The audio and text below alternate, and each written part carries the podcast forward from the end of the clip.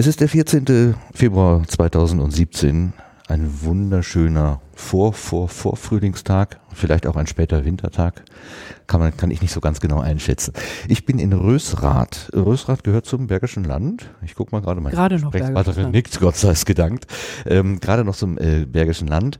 Und es ist hier gerade traumschön, wo wir sind. Wir sind im Schloss äh, Eulenbruch. Eulenbruch. Und man fragt sich sicherlich, was, was, was, was, was macht der Mensch da im Schloss Eulenbruch? Ich bin zu Gast bei äh, Solidar Consult und bin Gast von Julita Münch. Erstmal ganz herzlich willkommen, Frau Münch hier äh, auf der Tonspur. Ähm, und ich danke, dass ich bei Ihnen hier in Ihren äh, äh Räumen äh, Gast sein darf. Hätten ähm, Sie beinahe gesagt, in Ihrem Schloss, ne? In Ihrem Schloss Gast sein. Ja, wir haben ja gerade schon ein bisschen, äh, äh also ich jedenfalls habe gerätselt, warum äh, ist eine Firma in einem Schloss untergebracht? Und dann haben wir gerade so ein bisschen überlegt, ja, das wurde halt renoviert hier und man braucht dann auch ein bisschen Leben, ein bisschen mhm. Leben in der Bude. Mhm. Und Sie haben Glück gehabt, wahrscheinlich hat die Stadt Rösrath auch Glück gehabt. Ja, ich, wir finden ja. ich sage Rösrath mit langem Ö, weil mein Navi sagt immer Rösrath. Also das war nicht so, äh, das, das, das passt. Ähm, ich bin, äh, also Sie sind, äh, oder die Firma, die heißt Solidar Consult und ich habe mir so ein bisschen überlegt, Consult, Consulting, Beratung, Consulting-Unternehmen kennt man relativ, äh, also den Begriff sollte eigentlich bekannt sein. Ähm, Sie haben das Solidar Consult genannt. Was, was ist für Sie Solidarität? Warum haben Sie den Namen gewählt? Also es zieht sich ein roter Faden durch alles, was wir machen. Wir machen völlig unterschiedliche Sachen. Ja. Ähm, viel, aber alles hat mit Beteiligung zu tun. Ähm, es hat damit zu tun, Menschen möglichst frühzeitig miteinander ins Gespräch zu bringen, möglichst frühzeitig in alle möglichen Prozesse, die ablaufen in Firmen, in Unternehmen oder auch in öffentlichen Einrichtungen oder was zum Beispiel ähm, Bürgerbeteiligungsprozesse, ähm, das ist jetzt so im gesellschaftspolitischen Bereich. Aber in Unternehmen ja genauso. Wann immer Veränderungsprozesse sind, was man so schön neudeutsch Change nennt, Aha, ähm, genau. Change, sind, Change Management, ja, das ist da sind, tolles Wort. Ja, ja, aber meistens überkommt es die Leute ganz kalt, ja. Irgendwann kriegt man irgendwie was mit und dann passiert irgendwas und eigentlich haben alle so ein bisschen Schiss, weil wahrscheinlich wird es schlechter, als es vorher war. Das ist immer so ja. das Bild. Ändern, ja. ja, genau, kann ja nur schlechter werden. Genau. Ja, das ist ja nicht so. Ähm, das ist ja, ja, das, wenn man die Chance bekommt, mhm. mitzugestalten, dann kann es unter Umständen noch besser werden. Denn immer nur so Gold sind die Verhältnisse ja auch nicht. Ja. Und ähm, das ist der rote Faden, der sich durchzieht, dass wir ähm, möglichst ähm, die Entscheidenden, ähm, dass wir werben dafür, dass eigentlich alle, die in dem Spiel irgendeine eine Karte ziehen, ähm, irgendwie in irgendeiner Form damit beteiligt sind, also alle Akteure, wie man so schön sagt, einfach möglichst frühzeitig ins Boot zu holen und den Gestaltungsspielraum, der da sein könnte, tatsächlich auch auslotet weil es ist so, ja, tausend Gänseblümchen sind schlauer als eins. Also ich meine, die Leute haben doch auch nicht ihre Mitarbeitenden eingestellt, weil sie denken, die sind doof. Nee, die haben die mal eingestellt, weil es kluge Menschen sind. Und dann ist es doch gut, ähm, diese Menschen auch, auch die Kompetenzen abzuschöpfen, ja, wenn man jetzt mal so aus Unternehmersicht guckt. Ja.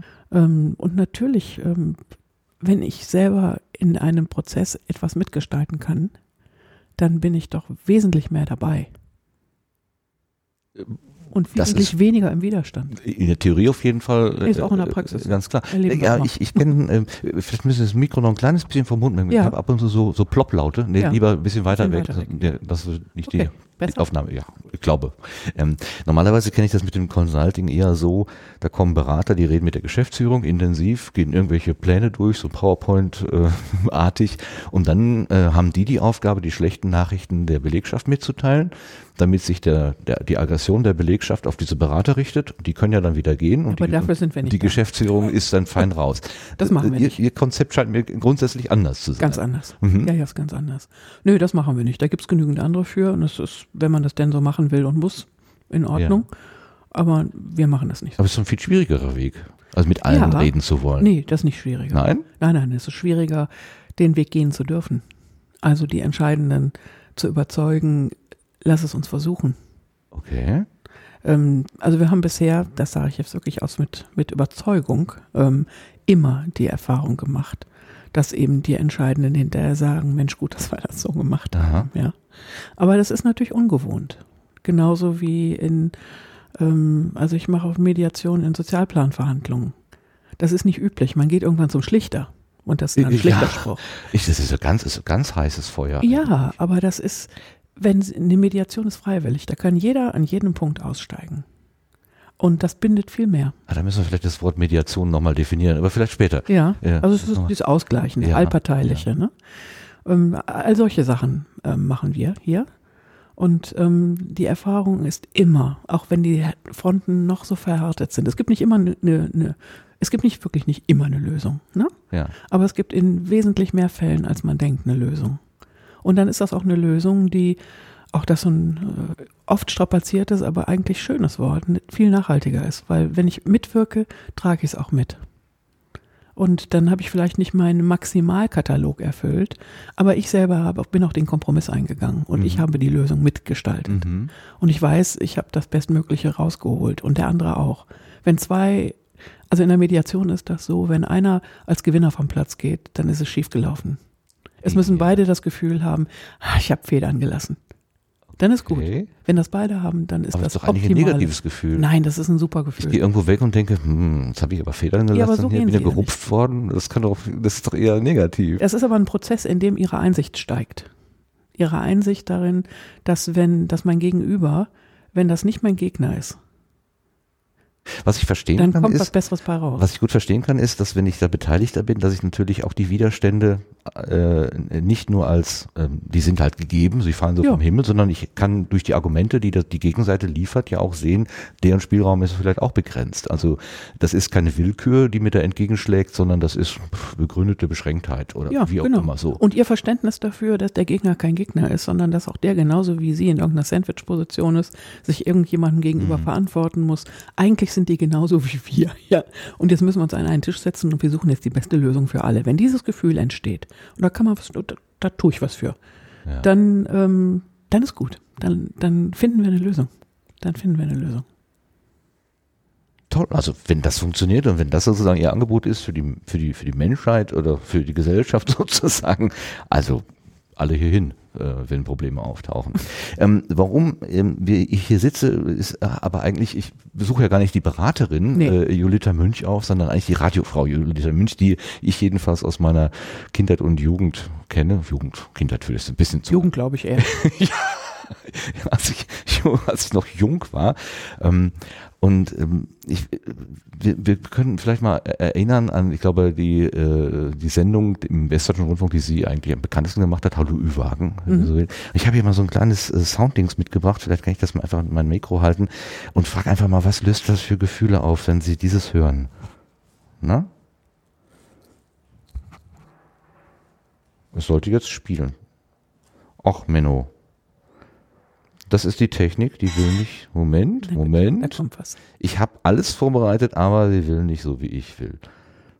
So ist das Leben.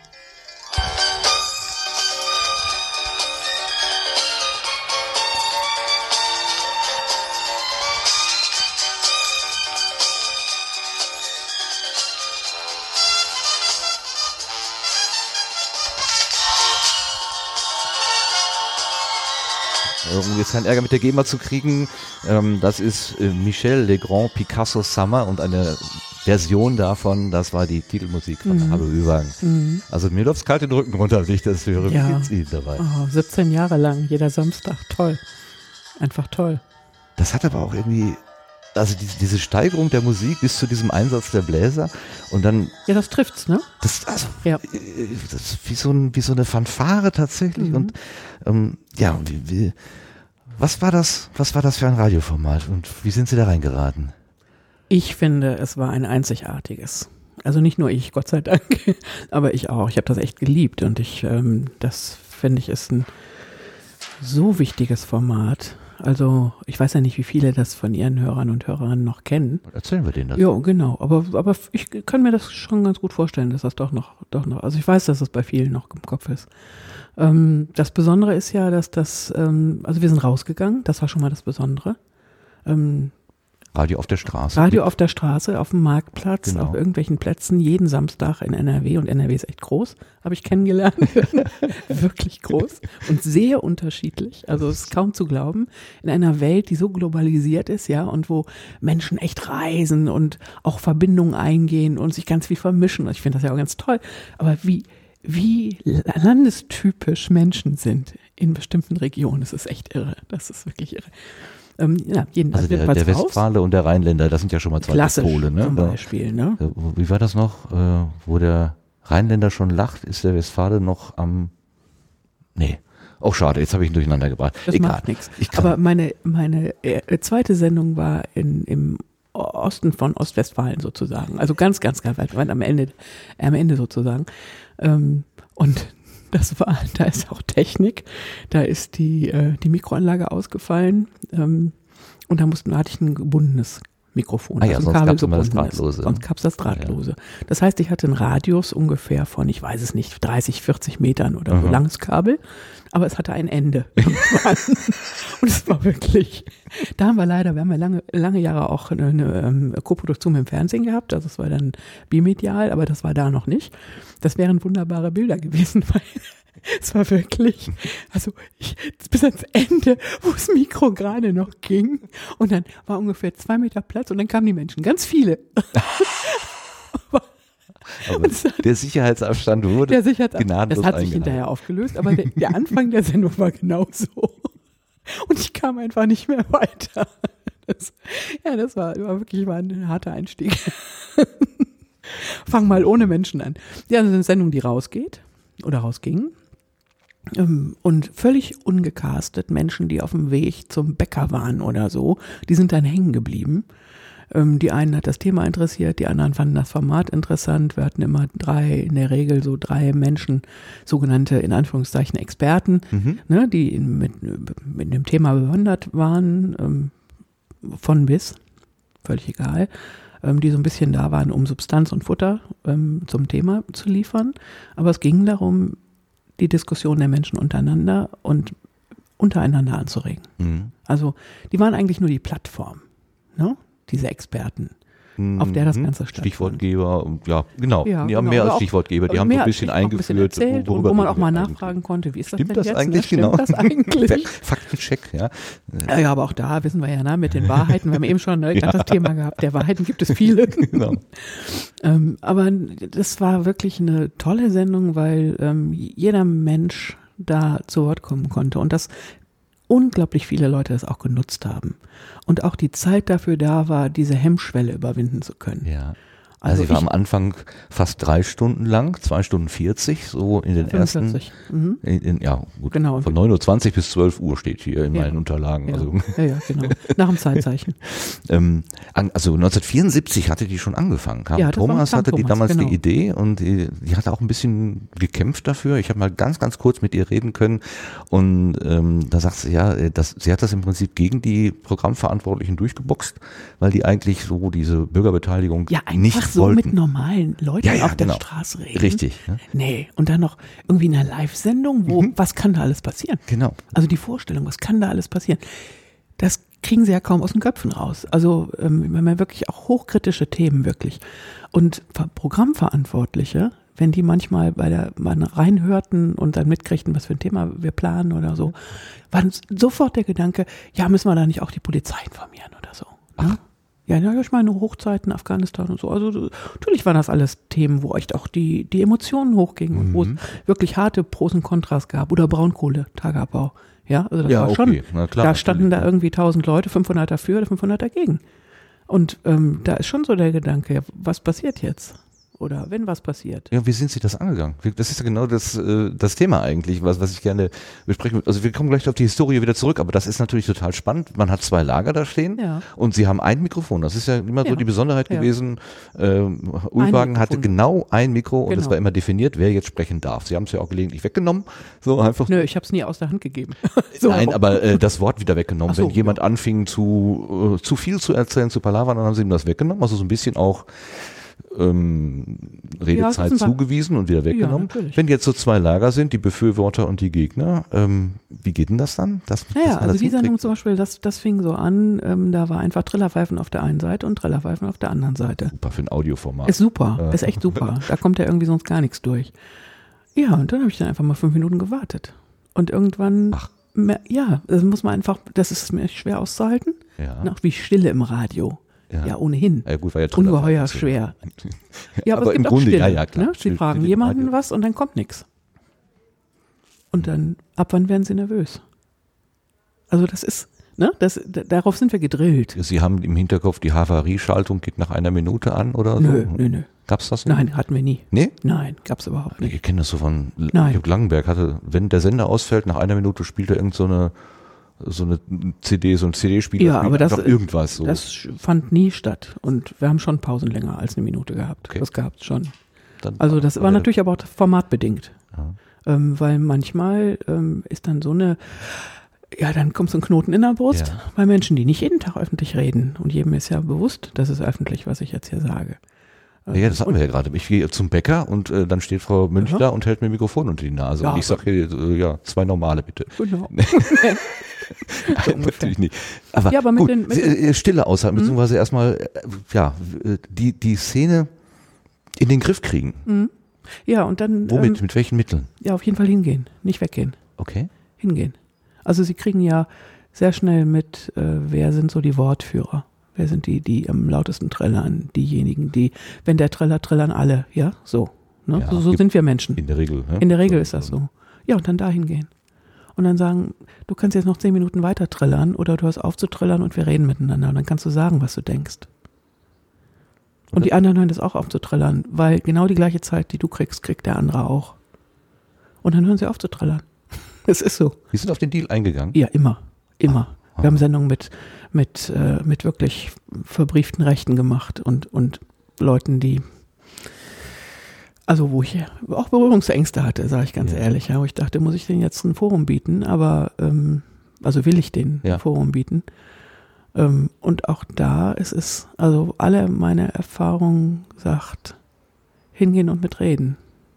Und sehr deutlich und sehr klar, natürlich in der eigenen Positionierung, natürlich. Ja, wenn es jetzt so ähm, harte politische Grenzen gibt. Mhm.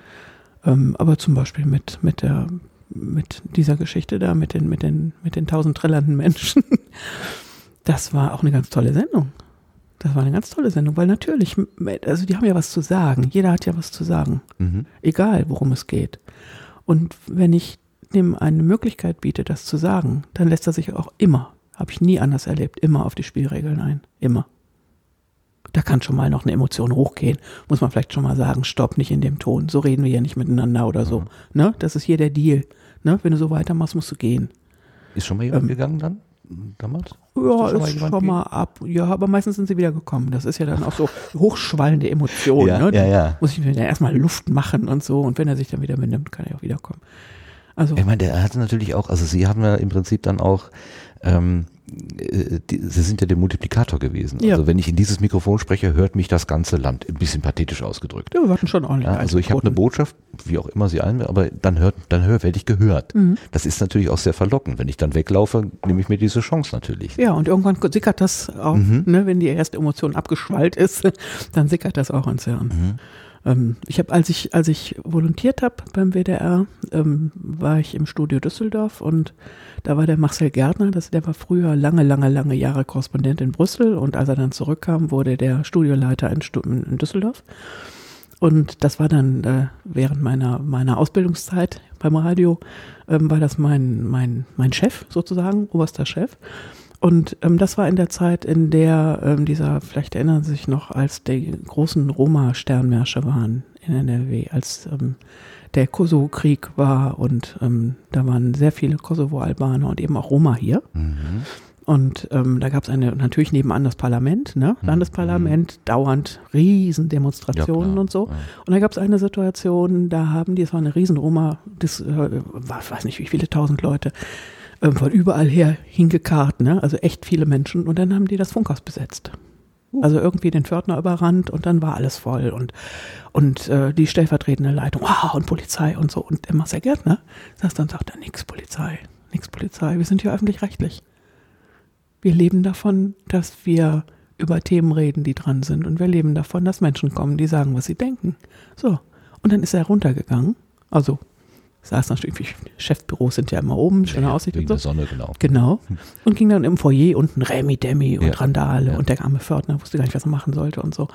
Und dann ging er hin und hat eben zu dem, der Wortführer war, mhm. ne, erkennt man ja, und hat dann auch gesagt, es gibt jetzt zwei Möglichkeiten. Wir holen die Polizei und es wird geräumt oder ihr beruhigt euch und dann sage ich zu, wir gehen ins Studio und wir reden miteinander und zwar öffentlich. Du und ich. Aha. Ja.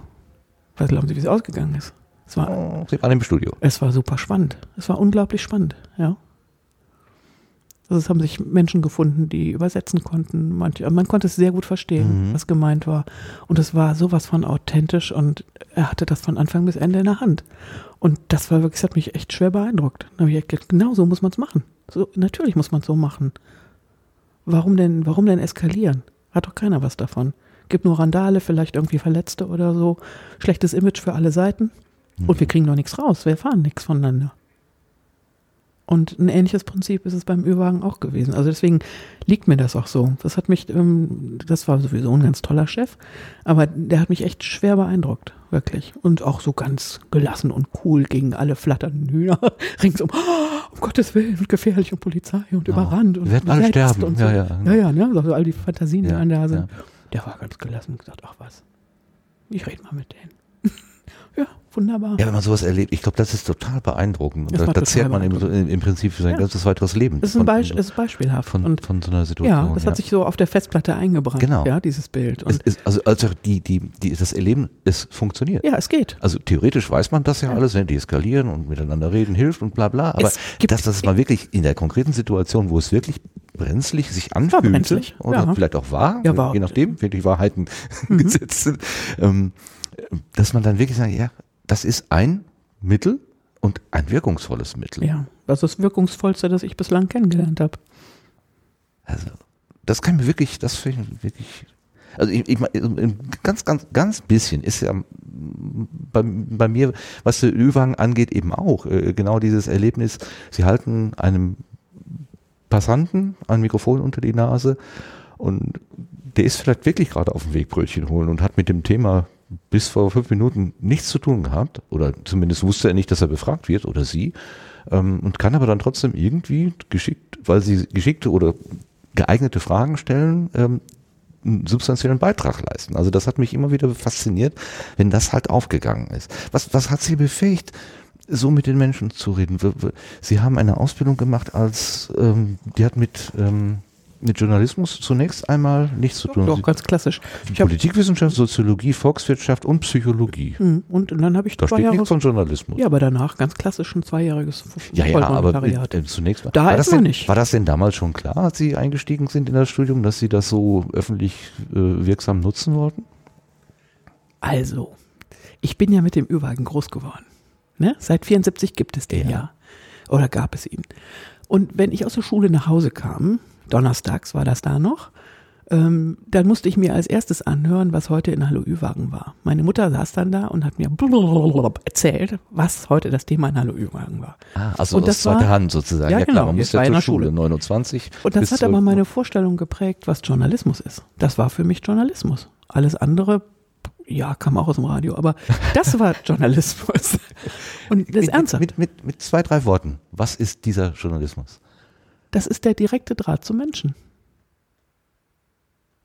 Der direkte Draht zu. Okay, okay fünf. sind fünf. Nein, ich, das war ja übertragen. Das werde ich ja, aber das ist es. Also, und das ist auch das Medium, was, was das Medium Radio ausmacht für War mich. das das Erlebnis zu sehen, dass er hat so, so einen Impuls dargelassen, dass meine Mutter angefüllt war hm. und, und also die, nicht nur, dass sie ähm, sagt sie, ah, da war wieder diese tolle Sendung und so weiter. Und äh, wenn man jetzt Nein, eine Seifenoper erzählt oder so, ja. Nein, sie war Missionarin. Äh, er, hat sie, er hat sie nicht bekommen oder so, sondern ähm, das hat das Denken angeregt. Ja, ja, ja, genau. Also und äh, wirklich von Woche zu Woche ein anderes Thema ja. und, und Mutter immer gleich in gleicher Art und Weise ja, äh, energetisiert. Ja hat im Prinzip nur darauf gewartet, dass ich nach Hause komme. Der erste Mensch, der zur Tür reinkommt, nachdem die Sendung zu Ende war.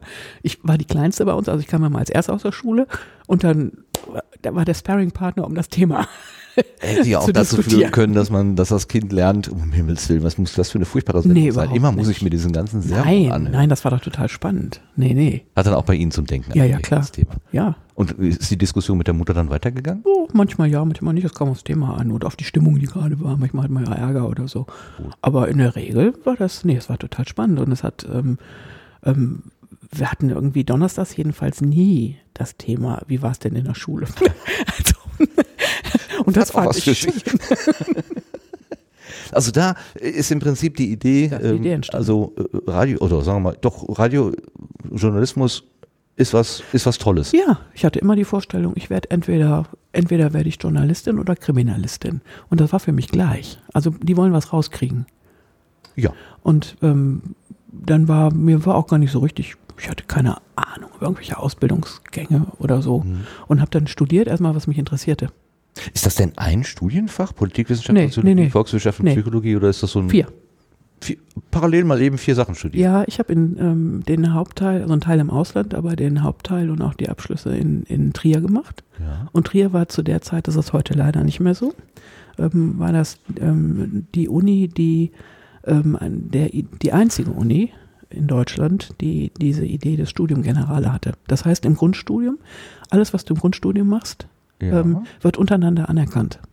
Also jetzt im Klartext, ich mache ähm, einen Schein in Statistik und egal wofür, ich kann den anwenden. Mhm. Und erst im Hauptstudium spezialisiere ich mich auf irgendwas. Aber das ja, heißt, da muss ich da gleich mal einhaken.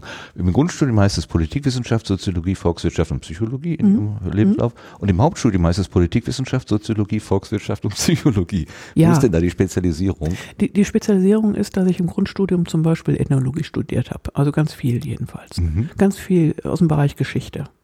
Ähm, ich habe ein, ein äh, Pro-Seminar in Ägyptologie gemacht. Okay. Und das wurde alles anerkannt. Aha. Also das waren die, das hatte ich im Kopf und da habe ich die Sachen, die ich machen musste. Also zum Beispiel der Statistikschein, furchtbar, wo ich irgendwie durch ein Wunder nur durchgekommen bin, sage ich ganz ehrlich. Ähm, den brauchte ich für, für Volkswirtschaft, für Psychologie und ja. für, nee, in der Soziologie nicht. Soziologie? Hm, nee, Soziologie habe ich überhaupt nur angefangen, ähm, weil ich da kein Latinum brauchte. Eigentlich wollte ich Geschichte studieren. Ich Aber dachte jetzt sagen Politik. Sie, nicht, Sie haben Probleme mit Sprachen? Nee, mit Sprachen nicht. Weil ich habe gelesen Englisch, Spanisch, Französisch, ja, Portugiesisch Spra und Neuhebräisch. Ja, ich habe zwei Jahre in Israel gelebt. Nach Ach. dem Abi. Hm? Auch aus Neugier? Oder? Ja, klar. Also ich, ich habe relativ früh Abi wir, gemacht. Wir machen sich zu viele Fäden gleichzeitig auf. Wir müssen gucken, dass wir irgendwie Macht die Klammer ja wieder zukriegen. Ähm, ja, aber es ist ein Teil der Klammer, glaube ich. Ja, also sich interessieren für, für Menschen und für Dinge. Sie sind in das Studium passieren. eingestiegen mit dem Gedanken, ich würde gerne Journalistin sein oder nee, Kriminalistin. Nee, ich will zum, ich will, ich meine, meine Vorstellung war, ich will zum WDR, weil WDR war ja Übergang, da bin, das ist meine Prägung wirklich. Das, und wie dahin und was? Gut nachvollziehen. Also es war immer so. Pff, da, das mache ich. Heilige Hallen, ja. ja. Mhm. Und dann so immer weiter im Studium, irgendwie alle fingen an, irgendwelche Praktika zu machen und so. Habe ich nie gemacht, weil ich musste ja immer in den Wintersemesterferien, habe ich immer als Postbotin gearbeitet, um im, Im Sommer Winter? reisen oh. zu können. Ja. ja ich war okay. immer unterwegs. Also ich muss, brauchte die Zeit, um, um, um Knete zu erwirtschaften. Ja, ja. Also ich konnte keine Praktika machen. Und irgendwann habe ich mich mal, da habe ich gedacht, naja, also ich hatte immer noch diese diffuse Vorstellung, und irgendwie alle setzten, kriegten irgendwo ihre Beine rein und so, wie man das so macht und knüpften Kontakte, ich nicht. Ja, ich hatte keine Post, Ahnung. Ja. also es war dann irgendwie mal so ganz realistisch denken, jetzt so planen, ne? wie mache ich das, wie kommt man da hin ja. und so. Nö, habe ich nie gemacht. Zufall, alles Zufall. Also ich meine, ich hatte die Idee im Kopf, aber mhm. was dann wirklich passierte, war Glück und Zufall. Zur richtigen Zeit im richtigen Ort.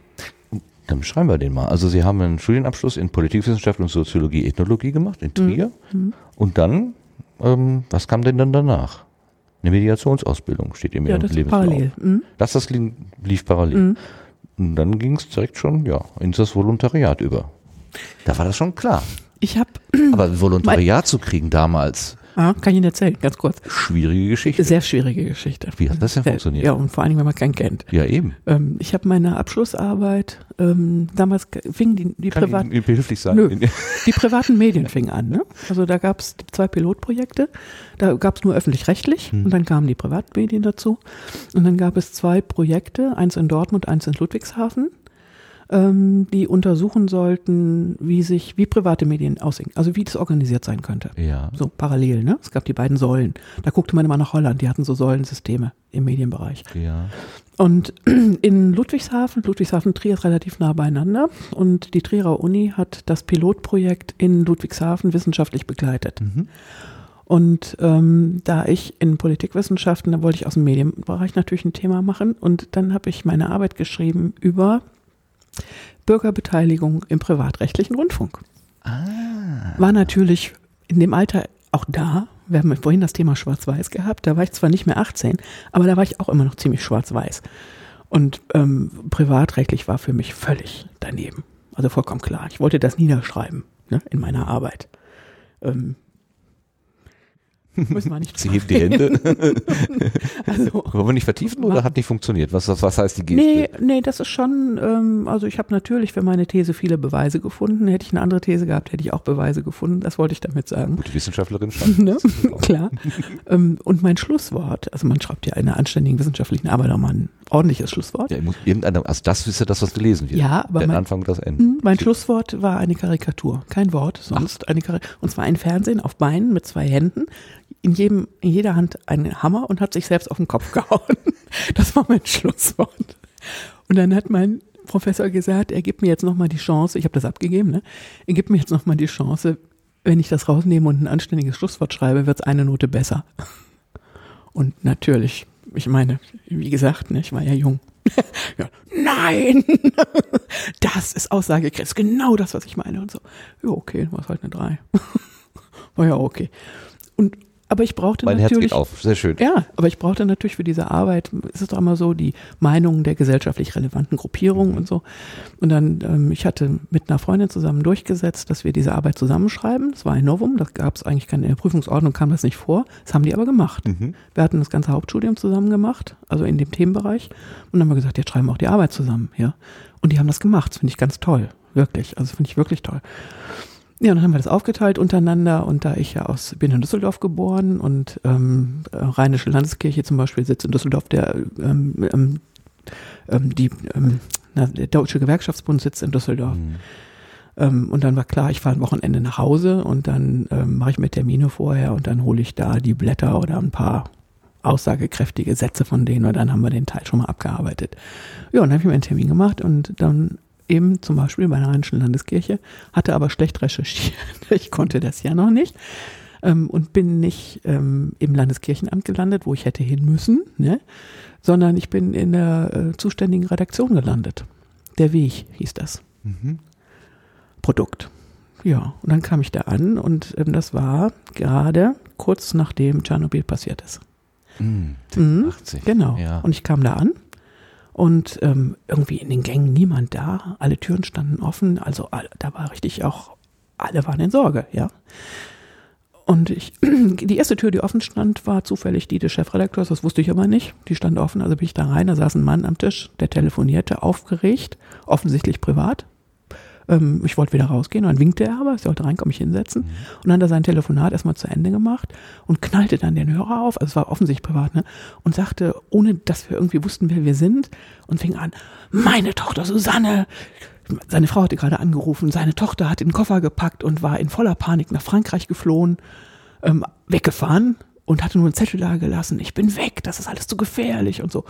Und er regte sich tierisch auf, dass seine, gar nicht mal, dass die weg war, sondern dass die ohne die Familie weg war. Also, mhm. dass die einfach gesagt hat, ich packe jetzt, ich bin weg, Leute. Ne? Ich bringe mich in Sicherheit. Ich bringe mich uns in, in genau. Sicherheit. Ja. Also dieser Aspekt nochmal solidarische, ne? Mhm. Stichwort. Ja. Und dann hat er, er, war sauer und hat gewettert und so. Und der war ja so im Alter meines Vaters ungefähr. Und ich war in, habe ja in Trier studiert und war in der Bürgerinitiative gegen Cattenom ähm, sehr aktiv, ja ähm, kannte mich da also natürlich super mhm. aus. Durchblick, genau. Ja, und war außerdem die, ich habe die Tochterstelle vertreten. In der, also wir, haben, wir kamen sofort in einen Wahnsinnsstreit, also eine heiße Diskussion. Und ähm, ich weiß noch, ich habe mich, also wir haben da bestimmt eine Stunde, zwei oder so uns wirklich Sachen an die Köpfe gehauen und ich habe mich verstiegen zu der These, also das war so schwarz-weiß war ich nicht damals, aber ich habe mich in dieser Diskussion zu der These verstiegen, dass man in dieser Gesellschaft entweder bringt man sich um oder man wird Terrorist. Und zwischendurch schwebte mal so eine Person durch, habe ich so mitgekriegt, das war die Geschäftsführerin. Und übrigens gerade in dem Moment, als ich da meine verwegene These auf den Tisch legte und irgendwann waren wir da völlig erschöpft und so und dann sagte der, wer sind Sie denn überhaupt? Was wollen Sie hier? Und dann habe ich gesagt, ich brauche brauche so, ich brauche Thesen, ne? Was haltet ihr vom Privatrecht Rundfunk und so? Und dann sagt er, ist ja völlig falsch, da müssen Sie zum Landeskirchenamt. Und dann hat er gesagt, wir sind hier die Redaktion und ich bin der Chefredakteur. Und ich sagte, wie, was für eine Redaktion und so. Und dann er, kamen wir ins Gespräch und dann sagte, was wollen Sie denn überhaupt machen? Ne? Weil ja klar war, ich schrieb meine, meine Arbeit, meine Abschlussarbeit. Und dann habe ich gesagt, ich, äh, ich werde Journalistin. Ach, sagt er, wir bilden auch aus. Hat mich überhaupt nicht interessiert. Also ich meine, ich, dann hat er so erzählt, ne, was sie denn so machen und dass sie alle zwei Jahre ein Volontariat anbieten. Was dauert immer zwei Jahre, dann ist er fertig, dann kommt der nächste. Also ein, zwei Jahre ein. Und ähm, und dann holte er, dann zog er die Schublade auf und holte ein Blatt raus und sagte hier, das ist unser Ausbildungsgang. Mhm. Verbrieft. Das gab's nicht. Volontariat zu der Zeit war, du gehst zur Zeitung und wirst eine Woche eingearbeitet und dann machst du die Ausgabe Neues West. Ne? Genau. Und bist eine billige Kaltes Arbeitskraft. Wasser rein und man lernt auch was, aber man lernt auch ganz viel nicht. Mhm. Und die hatten einen Ausbildungsplan verbrieft. Ein Recht für Auszubildende. Das und das und das und das, ja? und schob mir das so hin. Und mit dieser Chutzpe, die man in dem Alter hat, habe ich den Zettel zurückgeschoben und habe gesagt, interessiert mich nicht, ich gehe zum WDR. Große Klappe, ja, kein Zahn im Maul. ja, dann äh, habe ich den Zettel aber doch genommen. Also er hat mir den auch wieder hingeschoben. Und dann haben wir verabredet, er besorgt mir, was ich brauche aus dem Landeskirchenamt, weil ich musste ja, es war jetzt 7 Uhr abends oder ja, so. Und ich musste ja wieder weg. Das ne, war Freitagabend. Und dann äh, dann habe ich meinen Zettel genommen, wir haben uns verabschiedet, haben noch ein Glas Wein zusammen getrunken, waren, haben sie wieder vertragen, alles. Und dann bin ich die, es war auf dem ersten Stock und unten hatten die eine Drehtür. Und dann bin ich die Treppe runtergegangen und auf dem Weg runter habe ich dieses Blatt gelesen. Und dann gucke ich da hin und dann stand da ein halbes Jahr lang Austausch, also von den zwei Jahren, ein halbes Jahr lang Austauschvolontariat mit dem WDR. Und dann ging selbst mir auf, äh, vielleicht war das ein bisschen blöd jetzt eben von mir. Und dann war ich natürlich, wie das denn so ist in dem Alter, ne? Also vorher so eine Riesenklappe, aber dann hat irgendjemand den Stöpsel gezogen. Ich wollte ja plötzlich was von dem. Und dann habe ich mich nicht mehr getraut. Mit, ich weiß noch, in der, in der Drehtür habe ich gedacht, gehe ich jetzt wieder rein und sag, hm, ist aber doch ganz interessant. Habe ich mich nicht getraut. Und dann bin ich nach Hause, also nach Dreh gefahren und eine Freundin von mir, ähm, hat bei der, damals bei der Profa gearbeitet, Pro Familia. Und der habe ich am nächsten Tag davon erzählt, also am Montag dann, dass ich wieder da war. Und dann sagte die, so jetzt ruf den an, setz dich hier hin, ruf den an und sag, du hast dir das überlegt, das klingt doch ganz interessant. Ich wusste nicht, was ich dem sagen sollte. Und die hat mich dann quasi genötigt. Und dann habe ich da auch angerufen, habe ihn auch tatsächlich dran gekriegt. Und dann sagte er, ja, das ist aber doof, dass sie jetzt erst an, das war dann irgendwie nachmittags oder so. Er hatte vormittags einen Ausbildungsvertrag mit einem, der sich beworben hatte, unterschrieben.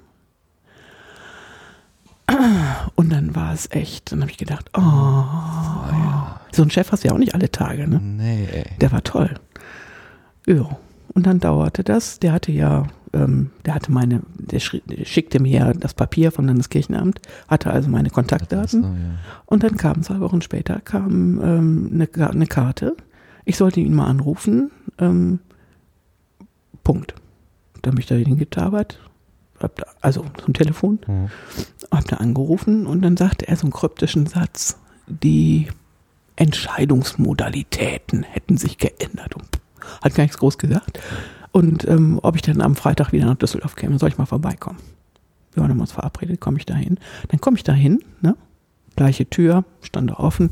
Der Mann sitzt da am Tisch, hatte schon das darf man ja gar nicht sagen, aber hatte eine Flasche Wein am Tisch. Ich wollte gerade sagen, war zum Anstoß. Schon bereit. Ich sage es ehrlich. Ich habe mir verknüpfen. Mhm. Ja, aber früher Abend. Also ich meine, ja, ja, ja. Komm, die Engländer fangen auch um fünf an. Jedenfalls hatte er ein Papier vor sich und es war ein Ausbildungsvertrag und da hat man meinen Namen eingetragen. Und dann, ich habe da überhaupt nicht nachgefragt. Ich weiß auch bis heute nicht, wie er das gemacht hat. Und dann hat ah, er. Das war klug. Und dann hat er erzählt, die Dame, die da durchschwebte, als wir uns da in den Köpfen waren gerade, in, in der ja. Diskussion, das sei die Geschäftsführerin gewesen und die ganz distinguierte Dame, so, ne, silbern, ordentlich frisiert und so. Und die sei nach unserem, als ich weg war, die sei reingekommen und hat gesagt, wer war das denn? Und die war ja gerade bei meiner Terroristenaktion da drin. Und dann hat er erzählt, so, ne, wie das zustande gekommen ist und so. Und dann hat die gesagt, diese Dame, dann hat die Geschäftsführerin, ne, dann hat die gesagt, sowas brauchen wir, frischer Wind. Oh. Ja, gegen so, so viel zu verurteilen. ja, und dann hat er angerufen, hat er grün, grünes Licht von der Geschäftsführung, dann hat er, also hat er sich gemeldet. Aber hat er dann zwei Stellen einrichten dürfen oder den anderen irgendwie abgesagt? Also gut, wir wissen Ehrlich gesagt nicht. weiß ich nicht. Ehrlich gesagt weiß ich nicht. Und dann saßen wir da und dann haben wir an diesem Nachmittag meine Bewerbung ausgefüllt, sprich er hat geschrieben. also, ich meine, wir haben geredet und so, ne? Und dann hat er, wusste ja auch im Vorstand, gibt es die und die und die und die, ne? Die dann entscheiden. Und dann hat er gesagt, ah ja, für den ist wichtig, dass man hm, auch sowas irgendwie Soziales, haben sie was Soziales gemacht? Ja, habe ich immer aus meinem, das haben wir auch viel gemacht, ne? Für, für jeden irgendwie was reingeschrieben, so ungefähr. Und habe die Stelle natürlich gekriegt. Und es war ähm, grandios. Es war grandios, es war wirklich grandios, weil alles, was Ethik im Journalismus angeht, wirklich lange Diskussionen bis hin zu, wie bebilder ich? Das war ja mhm. nun äh, Schrift, war ja Wort, ne? Mhm. also nicht gesprochenes Wort, sondern es war ähm, ein, ein, Blatt haben die herausgebracht, eine Monatsschrift. Ähm, wie ähm, bebilder ich was? Und nicht nur darüber nachzudenken, wie bebilder ich meine Gedanken und meine Geschichte, sondern was löst das in einem Leser aus? Mhm. Ja. Und wenn ich ein real existierendes Bild aus, aus unserem Film, aus unserem Bildarchiv genommen habe, wo zum Beispiel zum Thema, ähm, weiß noch, Thema Euthanasie, ja, Thema große Diskussion, darf man, darf man nicht und so, war ja damals auch. Mhm. Ähm, und dann hatte ich ein wunderbares Bild von einer ähm, alten Frau, die in so einem Krankenhausbett lag, ähm, wie hinter Gittern sah das aus. Und für mich drückte das, das genau das aus, was ich sagen wollte. Und ähm, ich habe echt für dieses Bild gekämpft und er hat ähm, Stunden investiert, mein Chefredakteur, mir klarzumachen, ähm, was ist, wenn zufällig irgendein Angehöriger dieser Frau diesen Artikel liest. Was passiert dann in dem? Habe ich mir darüber schon mal Gedanken gemacht. Aber was löst das aus? Weiß ich das? Nee, weiß ich nicht, kann ich nicht ausschließen. Schweren Herzens habe ich dann irgendwann ein, auch sehr aussage, ein tolles Bild, so ein Holzschnitt Holzschnitt genommen, mhm. weil es mich überzeugt hat. Aber ich meine, wo ist das schon mal, dass man stundenlang sich Zeit nehmen kann, über sowas zu diskutieren? Über wirklich, wirklich über, über ethische Fragen, also sich wirklich Gedanken zu machen. Anfangen, anfangen sich ja. Gedanken zu machen, genau. welche Konsequenzen hat das, was ich tue, was ich schreibe, was ich sage. Für wen? Und um wen geht es da? Hatte das schon damit zu tun, dass es ein kirchlicher ähm, Träger gewesen ist, dass man vielleicht, da vielleicht ein bisschen mehr drauf gedacht, dran gedacht ich hat? Ich denke auch? schon. Ich denke schon. Ähm, also würde ich zu ihren Gunsten annehmen, aber es waren auch einfach äh, ähm, allesamt äh, Leute da, die, ähm, die einfach auch schon mal nachgedacht hatten. Mhm. Und die, ähm, denen es wichtig war, jungen Leuten, die in diesen Beruf reinkommen, nahezubringen, dass es Sinn macht, nachzudenken, bevor du was tust, bevor du was sagst. Also einfach das anzuregen. Mhm. Und haben sie unheimlich viel investiert an Zeit, an Mühe und auch an Widerstand und so. Also ich war so Sturm und Drang und so, ne, und hatte meine Ideen und wollte das auch so machen. Und sich dann mit so jemandem hinzusetzen und sich immer wieder dem auszusetzen, ist auch nicht nur spaßig. Na gut, aber das aber hatten sie ja sich selber mehr oder weniger verordnet. Dass sie gesagt wir wollen frischen Wind haben. Wir jo. nehmen tatsächlich jemanden, der jo. jetzt nicht so stromlinienförmig hier so reinpasst, sondern wo, wo der, der uns auch selber wieder in Frage stellt und wir ja. vielleicht unsere Begründungen, die sich im Laufe der Zeit so angesammelt haben, aber gar nicht mehr so auf dem Tisch liegen, weil jeder weiß schon, was der Konsens eigentlich ist, dass das nochmal wieder nachgedacht und ja. auch auf den Prüfstand gestellt wird. Vielleicht hat sich ja auch in der Redaktion im Laufe der Zeit irgendwas geändert. Ja, bestimmt, natürlich. Meine, Menschen befruchten einander. So ist das. Ne? Und ähm, das war natürlich auch toll, weil ähm, eben dieses, dieses halbe Jahr WDR da drin war. Das war zwar eigentlich irgendwo in der Mitte und dann habe ich gesagt, ich habe ja gleich von vornherein gesagt, ich will zum WDR. Ja. Und deswegen, ähm, dann haben wir den Ausbildungsplan verändert und haben das letzte, das, das war das letzte halbe Jahr, so dass ich dann quasi einen Übergang hatte. Und habe dann auch irgendwann zu denen gesagt, das war eine super Ausbildung. Also das waren vier Monate an der Akademie für Publizistik in Hamburg. Mhm. Ja, das ist teuer. Und da musste ich, habe ich im Hotel gewohnt. Oh. Also die haben da wirklich viel investiert. Und, und, und, und bei DPA in Frankfurt zwei Monate. Und also es war, ich, da war ich ja nur ganz selten. Es waren ganz viele ähm, Unterverträge, die sie gemacht haben. Und eben auch mit dem WDR. Und dann habe ich dann auch irgendwann gesagt, warum, ich habe von vornherein gesagt, ich bleib hier nicht. Mhm. Und ihr investiert so viel in mich. Warum mhm. macht ihr das? Mhm. Und dann finde ich, war das sehr klug. Dann hat er gesagt, ähm, ja, geh raus, geh woanders hin. Aber du wirst dich immer daran erinnern, ähm, dass das hier gut war. Und davon wirst du auch erzählen. Und davon erzählen, ja. Und es stimmt, natürlich. Also ich meine, ich habe ja viele Kollegen, die mhm. ähm, auch andere, auch gut, ja, und gute Wege und so. Das will ich jetzt überhaupt nicht sagen. Aber die eben auch davon erzählten, wie das ist, ne? Mhm. Bist du irgendwo ähm, und wirst dann als billige Arbeitskraft verhunzt und so. Also es hat was mit Wertschätzung und mit Würdigung auch zu tun. Ja, ja. Und wenn man das selber erfährt, dann entsteht auch ein Gefühl dafür mit Menschen, mit denen man dann zu tun hat. Und, und wenn ich das Mikro in der Hand habe, ja, ähm, auch möglichst nicht entwürdigend zu sein. Ja, man kann das positiv Erlebte dann ja. tatsächlich auch ja. wieder zurückgeben. Ja, natürlich. Also das, äh, also wenn man selber beschenkt worden ist, dann, dann fällt es ja auch durchaus. Der Impuls selber dann auch zu schenken ist, also, ist da. Ja, also das kann ich sehr gut äh, nachempfinden. Also erstens diese, diese Aufmerksamkeit dafür, dass es, dass es ein Thema ist, auch im mhm. Zwischenmenschlichen, also wie, mhm. wie man einfach miteinander, wie man miteinander umgeht. umgeht. Man kann genau. das ja auch einfach ignorieren und sagen, pff, mir doch egal, wie es dir geht, Hauptsache mir geht's gut. Ähm, aber eben auch dann, ähm, die, wenn ich es selber auch als positiv erfahren habe und es auch weitergeben möchte, dass ich dann auf die gleiche Art und Weise oder auf eine ähnliche Art und Weise ja, jeder auf seine, ne? aber so mit dem Impetus halt. Ja, ne? genau. Mhm. Wir wollen nicht mit jedem Hörer einen Ausbildungsvertrag machen, also ist ja eine andere Ebene, das ist klar, aber dann äh, auf eine andere Art und Weise gleichermaßen umgehen. Er hat denn dann diese, diese, diese letzte, dieser letzte Abschnitt beim WDR, hat der denn dann Kontakte gebracht, ähm, so dass beim WDR ja, die Anknüpfung klar. leichter war? Ja, klar. Ja. Ja, klar. Ich bin dann da geblieben. Das, also, das, okay. Die einfache Frage wäre, wie ist es weitergegangen? Ich bin da geblieben, ganz einfach. Und es war total klasse, weil, aber das ist dann auch so, das ist, hat auch was mit Glück zu tun. Also ich war ähm, dann auch im Landesstudio in Düsseldorf mhm. und eben mit dem besagten ähm, Studioleiter Marcel Gärtner, der wirklich klasse war. Ähm, ich hatte da meinen An, man muss ja sich vorstellen und Tag sagen, ne? das gebietet die Höflichkeit und es ist mhm. üblich so.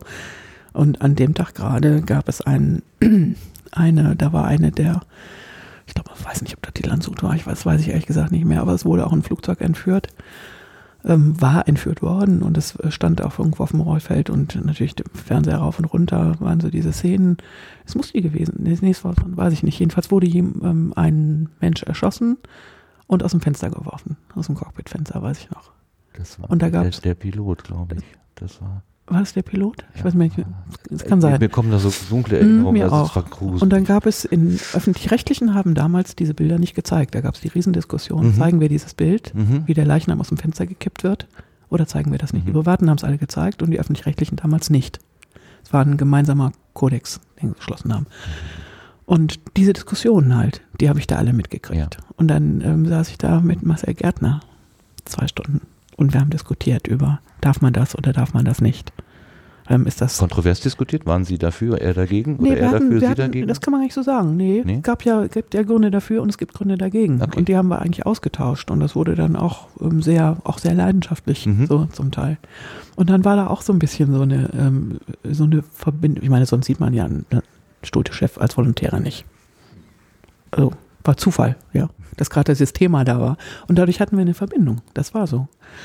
Ähm, und als dann mein Volontariat vorbei war, ähm, da gab es gerade eine Lücke. Ähm, also ich hatte gerade mal das Volontariat gemacht und dann gab es eine Lücke bei den, beim Morgenmagazin, bei den Moderatoren. Und dann fragt er mich, willst du das nicht wollen sie das nicht machen? Und dann habe ich direkt danach eigentlich als Moderatorin angefangen.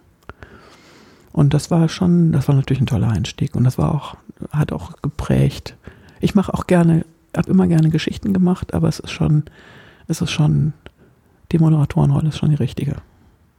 Das war aber Hörfunk. Ne? Das war Hörfunk. Hörfunk ja, ja weil Hörfunk. heute ist ja Morgenmagazin auch immer. Ja, es kam äh, zwei Jahre später. Mit, äh, mit, Fernsehen besetzt, aber. Nee, nee, das, war, das war, das war Hörfunk. Und dann zwei Jahre später hatte die ARD ja dann als letzte nachgezogen, ähm, auch Frühstücksfernsehen auf, ähm, zu machen. Mhm. Das war ja entstanden im Irakkrieg, ne? Ersten Irakkrieg. Und ja. mh. von 1990 rum sowas. Ja, ne? ja, genau, ja. genau. Da, äh, ad hoc ähm, haben sie dann, ähm, ich weiß gar nicht mehr, wer das war. Fällt mir vielleicht gleich ein, ein Name. Ja. Ähm, und das war so mit all diesen Geburtsfehlern, äh, können Sie uns hören und so, ne? Das war wirklich, wirklich echt so aus der aus der, ja gut, aus macht, der Kiste das, das, das war toll. Ja eigentlich nur das sympathisch. Also ich finde ja, so, wenn Fehler passieren, Ach, das ist ich toll. persönlich mag das dann, also dann, dann, dann weiß ich, die kämpfen wirklich gerade. Also ja, die, die, und das, das ist, keine Abziehschablone. Da passiert was. Da ich passiert bin dabei was, und genau. gucke zu. Ja. Und, ähm, und, und dann äh, hat der Marcel Gärtner mich angesprochen und hat gesagt, ähm, das heißt, ich bin hingegangen und habe gesagt, da war ich ja angestellt beim WDR und habe festgestellt, das ist nichts für mich, angestellt sein. Also all die schönen Geschichten an Freier abgeben müssen und im Prinzip das Programm verwalten und ein ordentliches Programm machen. Aber machen, selber machen können relativ wenig. Fand ich nicht so toll. Und habe gesagt, nee, ist schweren Herzens, aber ich wollte kündigen. Und hatte dann das Gespräch mit ihm und dann sagte er, ähm, ja, aber dann, das ist auch, mach das mal, ne? Weil das bist ja noch jung, kannst ja lange überlegen, bis 40 kann man sich anstellen lassen. Mach mal. Wenn ich jetzt jung, gut und Frau wäre, würde ich das auch tun. Ähm, aber ähm, da sollte Fernsehen dabei sein, die zahlen besser. und Fernsehen war für mich Igitt. Ja, ich war eine Radiofrau, so Mhm. überzeugt. Ne? Also Fernsehen, das sind nur untertitelte Bilder und so. Das war so auch, ne, auch noch meine Vorstellung. Und dann hat er mich aber überzeugt, mal so eine Probemoderation zu machen fürs Fernsehen, fürs Fenster, fürs Düsseldorfer Fenster in der aktuellen Stunde, ganz Mhm. klein. War irgendwie zehn Minuten, irgendwie sowas. Und diese Kassette, die ging in den Umlauf. Das ist so im, in Mhm. den Sendern. Und als die Macher des neuen Frühstücksfernsehens, ARD MoMA, die guckten in die Kiste, was ist denn so alles im Umlauf und haben unter anderem auch diese Kassette gezogen. Und dann riefen die an und sagten, ja, wollen Sie nicht zur Probemoderation kommen? Das, also wenn man das verfilmen würde, dann würden viele Leute sagen, das ist aber eine kitschige Aneinanderreihung von Zufällen, das ist, Ist ja das- völlig unrealistisch. Ja, ist es aber wirklich. Das ist ja schön. Und dann bei dieser Probemoderation drei Frauen, drei Männer, ne? Ähm, ich war auch noch die, ich hatte ja noch nie Fernsehen gemacht, also außer bei dieser Probemoderation, aber das war ja wirklich so waren zehn Minuten im Düsseldorfer Studio. Und ich hatte zum Beispiel überhaupt keine Ahnung, was ziehst du da an? Und ich war mörder aufgeregt natürlich, also das war ja schon gigantisch. Und habe überlegt, was ziehe ich da an, was ziehe ich da an? Und konnte auch keinen fragen, ich kannte keinen und wollte mir auch nicht die Blöße geben. Und dann habe ich gedacht, okay, irgendwas, wo ich mich drin wohlfühle. Und dann habe ich allen Ernstes ähm, so eine bunte Leggings und einen ganz weiten schwarzen Schlabberpulli, mein, was ich zu Hause mal hatte, angezogen, weil ich mich darin wohlfühlte und dachte, dann bin ich am entspanntesten. Und schwarz vor der Maut ging gar nicht. Also das flimmerte, ne? War alles. Und ich kam da an und die anderen beiden, eine, eine ähm, Konkurrentin ähm, kam von RTL, hatte lange Jahre Erfahrung, hat viel moderiert. Die waren alle aus dem Ei gepellt, wie Leute halt im Fernsehen aussehen. Und ich saß da wie mit meinem Schlammerteil. Oh Mann, ey. Und dann gab es eine für die Pro-Moderation einen, äh, einen Interviewpartner und zwei oder drei Filme. Und ein Film davon war, da gab es damals eine ganz viel gerühmte ähm, Staufer-Ausstellung in Stuttgart. Ähm, und Staufer, das, das interessiert mich überhaupt nicht. Der Film war so toll gemacht. Ich habe da echt gebannt davor gesehen, ges ges gesessen und war wirklich, es hat mich echt berührt. Der hat den so toll gemacht, der Kollege. Und ja, dann war ich auch noch die erste, die dran kam. War schrecklich, ehrlich. Ja, und dann passierte, nämlich so zum Thema Aneinanderreihung von Zufällen und es war nicht geplant. Also bei sowas plant man sowas nicht. Das haben sie mir wirklich hoch und heilig hinterher sich auch entschuldigt und so. Eine Matz lief nicht an, also der Film lief nicht. Mein Staufer-Beitrag lief nicht an. Und das war ja Live-Situation, das ist eine Live-Sendung. Ähm, und dann stand ich da. Und da ich den Film ja so gut fand, war das, und ich kam vom Radio, ich kann reden. Mhm. Ja. Und dann habe ich da gestanden und habe gesagt, so, und jetzt passiert genau das, wovor mein Papa mich immer gewarnt hat. Der hat gesagt, mach eine Banklehre, dann kommst du nie in so eine Situation. Jetzt bin ich hier. Gesagt, Ist aber egal, ich habe den Film gesehen, ich erzähle Ihnen jetzt, was da drin ist, weil der ist so toll und Sie müssen unbedingt, wenn Sie können, nach Stuttgart und diese Ausstellung sehen. Und dann habe ich angefangen zu erzählen, was man da sieht. Und dann irgendwann lakonisch, so einer, vielleicht eine Minute oder halben oder so, ähm, hört, hört, dann hört man dann im Ohr, ne, hast ein Ding im Ohr, ähm, wie der Kollege aus der, aus der Technik sagt, äh, Mats liegt an. Also das läuft dann an, ne? Und dann habe ich gesagt, ja, jetzt können wir es doch noch sehen. Ein paar schöne Bilder dazu. Und das war's. Das war's. Weil das ist ein neues Format, da geht ganz viel schief. Und das war eine Zweierspitze bei den Chefs und die haben gesagt, wir brauchen jemanden, der so Situationen retten kann. Mhm.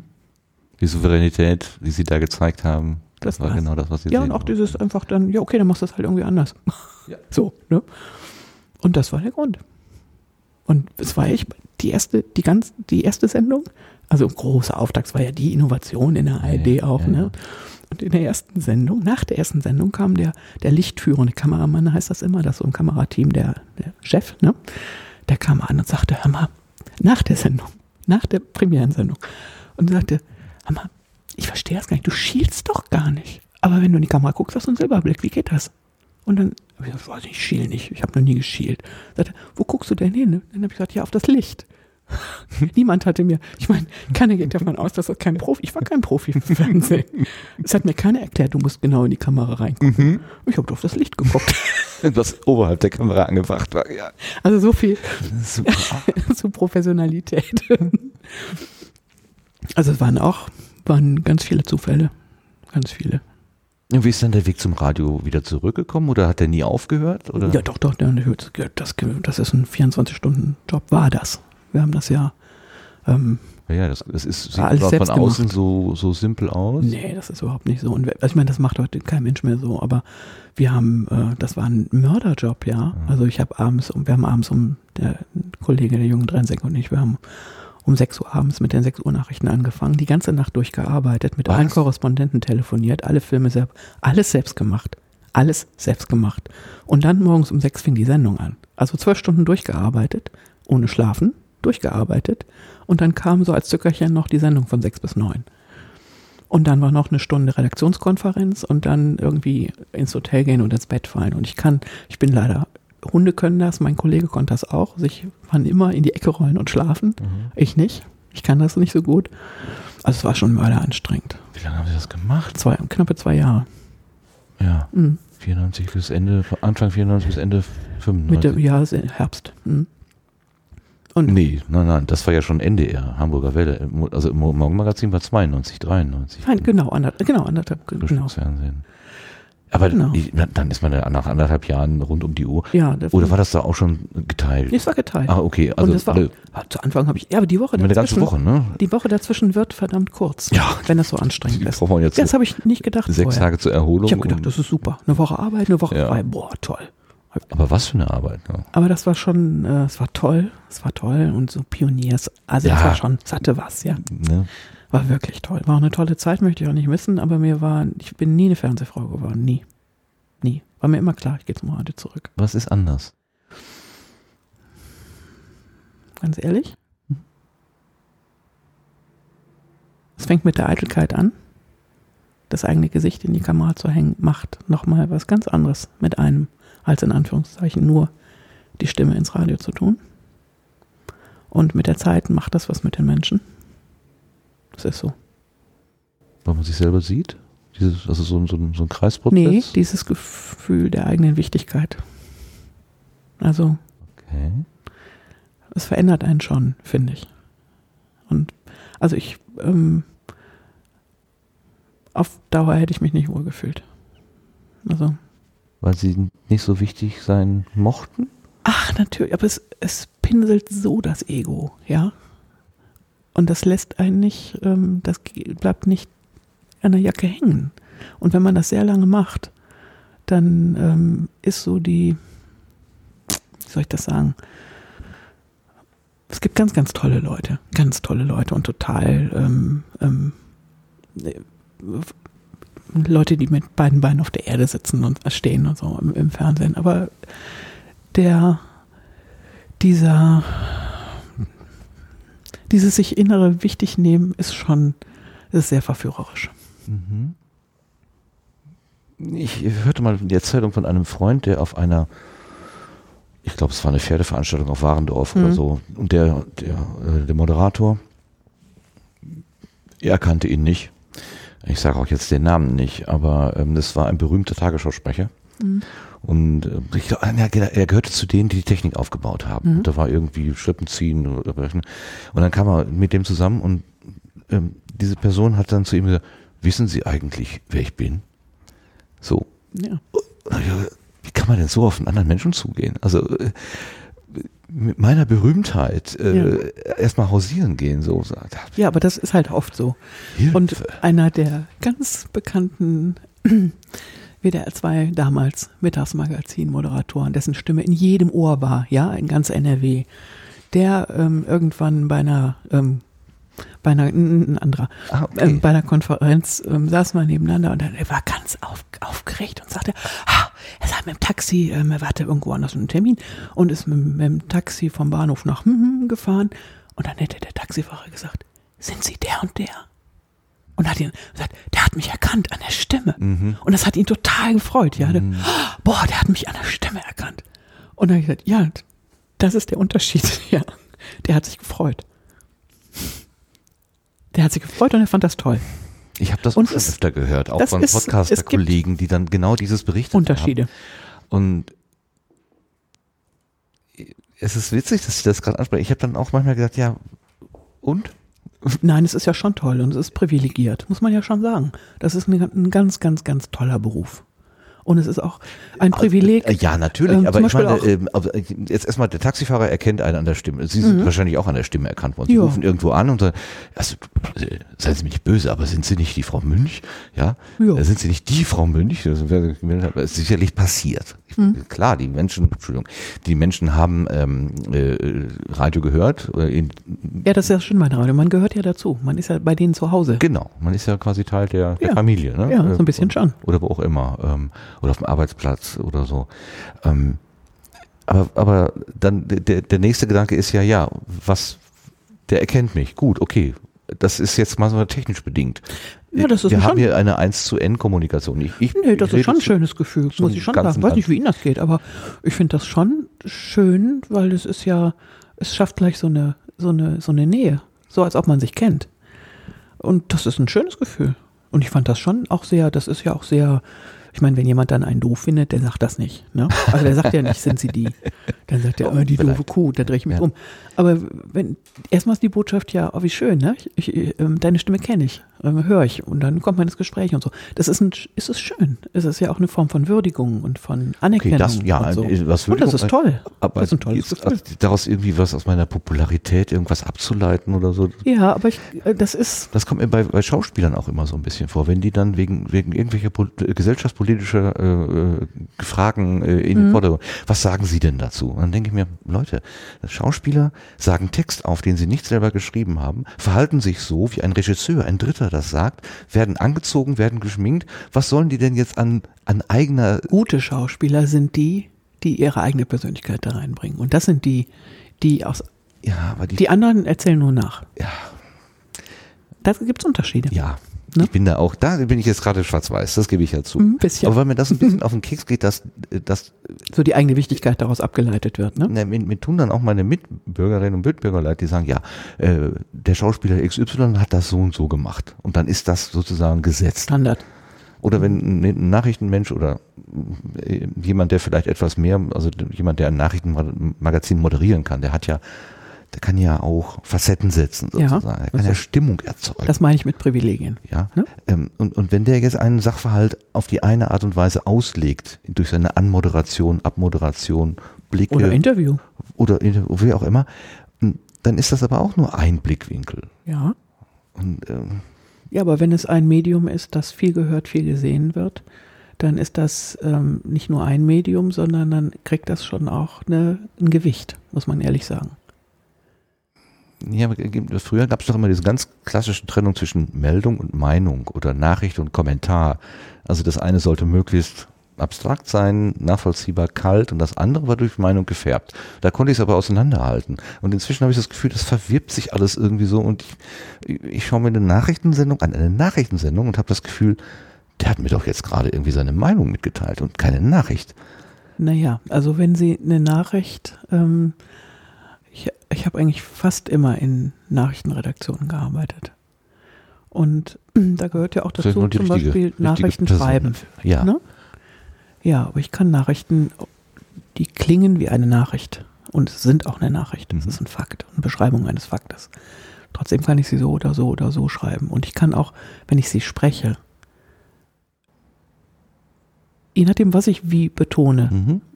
ähm, die Botschaft, wir wissen doch alle, dass das äh, die, der Fakt sind, ich weiß es nicht, äh, Wissenschaft streitet sich, aber irgendwas zwischen 10 und 15 Prozent der Botschaft, die ankommt, sind die Fakten. Mhm. Ja, ja, alles andere. Kann man nicht erwarten.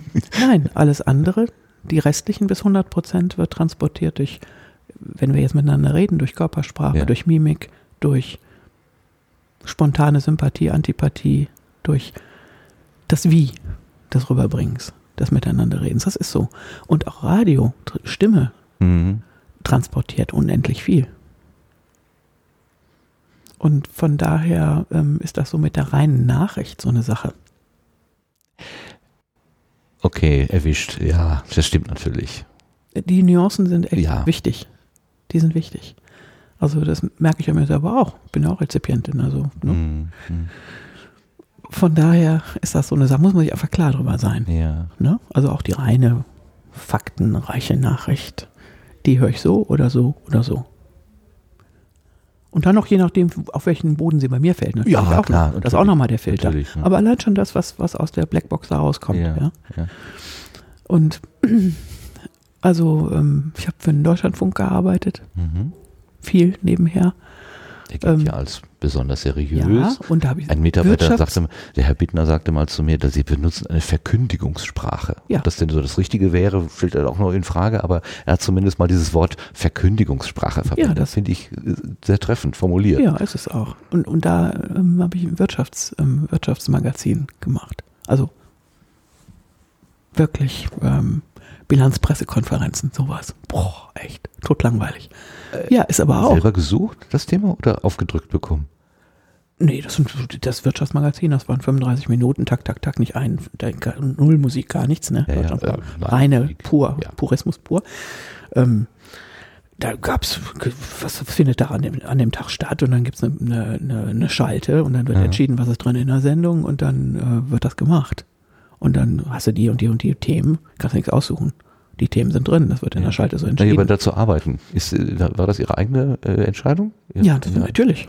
natürlich. Wirtschaft klingt jetzt so ein bisschen so weit weg vom ähm, von dem, wo ich sie jetzt so sehe, ja, äh, aber im, äh, in, in, also diese, diese Befähigung, Menschen in, in, ins Gespräch zu bringen, es ist eher so, auf der psychologischen Ebene. Und Sie haben ja auch entsprechend, Sie haben ja hier eine, eine äh, tiefenpsychologisch orientierte Körpertherapie-Ausbildung gemacht. Also irgendwas mit Psychologie hat Sie mhm. sowieso schon immer gereizt. Mhm. Und da ist die Wirtschaft jetzt eher so ein ganz anderes Spielfeld. Ja, aber die Welt ist bunt und besteht mhm. aus, der, der, Teppich besteht aus vielen unterschiedlichen Flecken. Und das war, ähm, das war eine der tollsten Redaktionen, die ich je kennengelernt habe. Zwar alles wirklich Anzugsmenschen und, ja, ja. und also wirklich, da war das alles so richtig noch ordentlich und so und auch es gab außer mir keine Frau, nur Männer. nur Männer. Und ähm, das, das, war auch ganz schön schwierig. Also ich saß da und habe gesagt, ich möchte jetzt hier, hier arbeiten als Freie. Ne?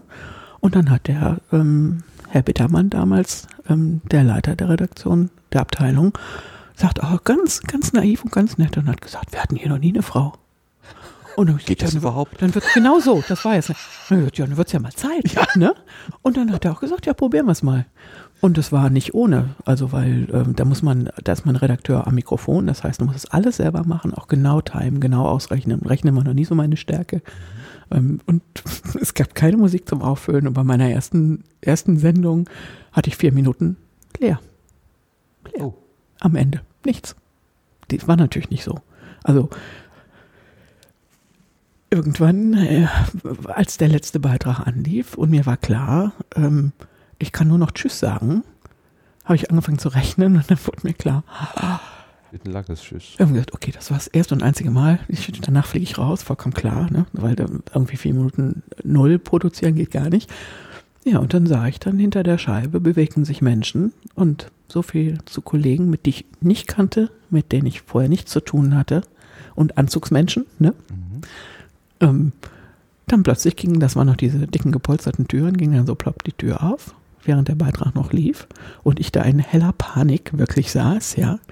Und dann kamen diese Kollegen, einer nach dem anderen, hatten ähm, aus dem, hatten da Nachrichten gelb angestrichen und ich habe völlig blind, ich habe nichts verstanden, was ich vorgelesen habe, haben mir halt mit, mit Marker angezeichnet Wirtschaftsmeldungen zusammengestrichen.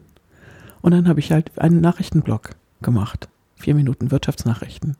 Und direkt danach war die, die Schalte, wo der Chefredakteur da saß. Ne? Musste ich direkt danach hin. Und die haben kein Wort gesagt. Also einer nach dem anderen kam rein, legte das hin. Klar, man muss auch still sein, aber auch hinterher, die saßen dann ja alle, keiner sagte was. Und ich kam da rein und das, die, die Sendung lief immer gleich ab und es gab keinen Nachrichtenblock da drin, ja. Und ich hatte jetzt Nachrichten, meine ersten Sendung, Nachrichtenblock gemacht und kam da rein und setzte mich hin und dachte, okay, jetzt noch irgendwie zehn Minuten aushalten, dass der dir ne, ordentlich einen am Kopf gibt und dann kannst du nach Hause gehen. Und dann guckte der so, der Chefredakteur, und sagte, das ist ja mal eine interessante Variante gewesen. Und das war alles, was dazu lief.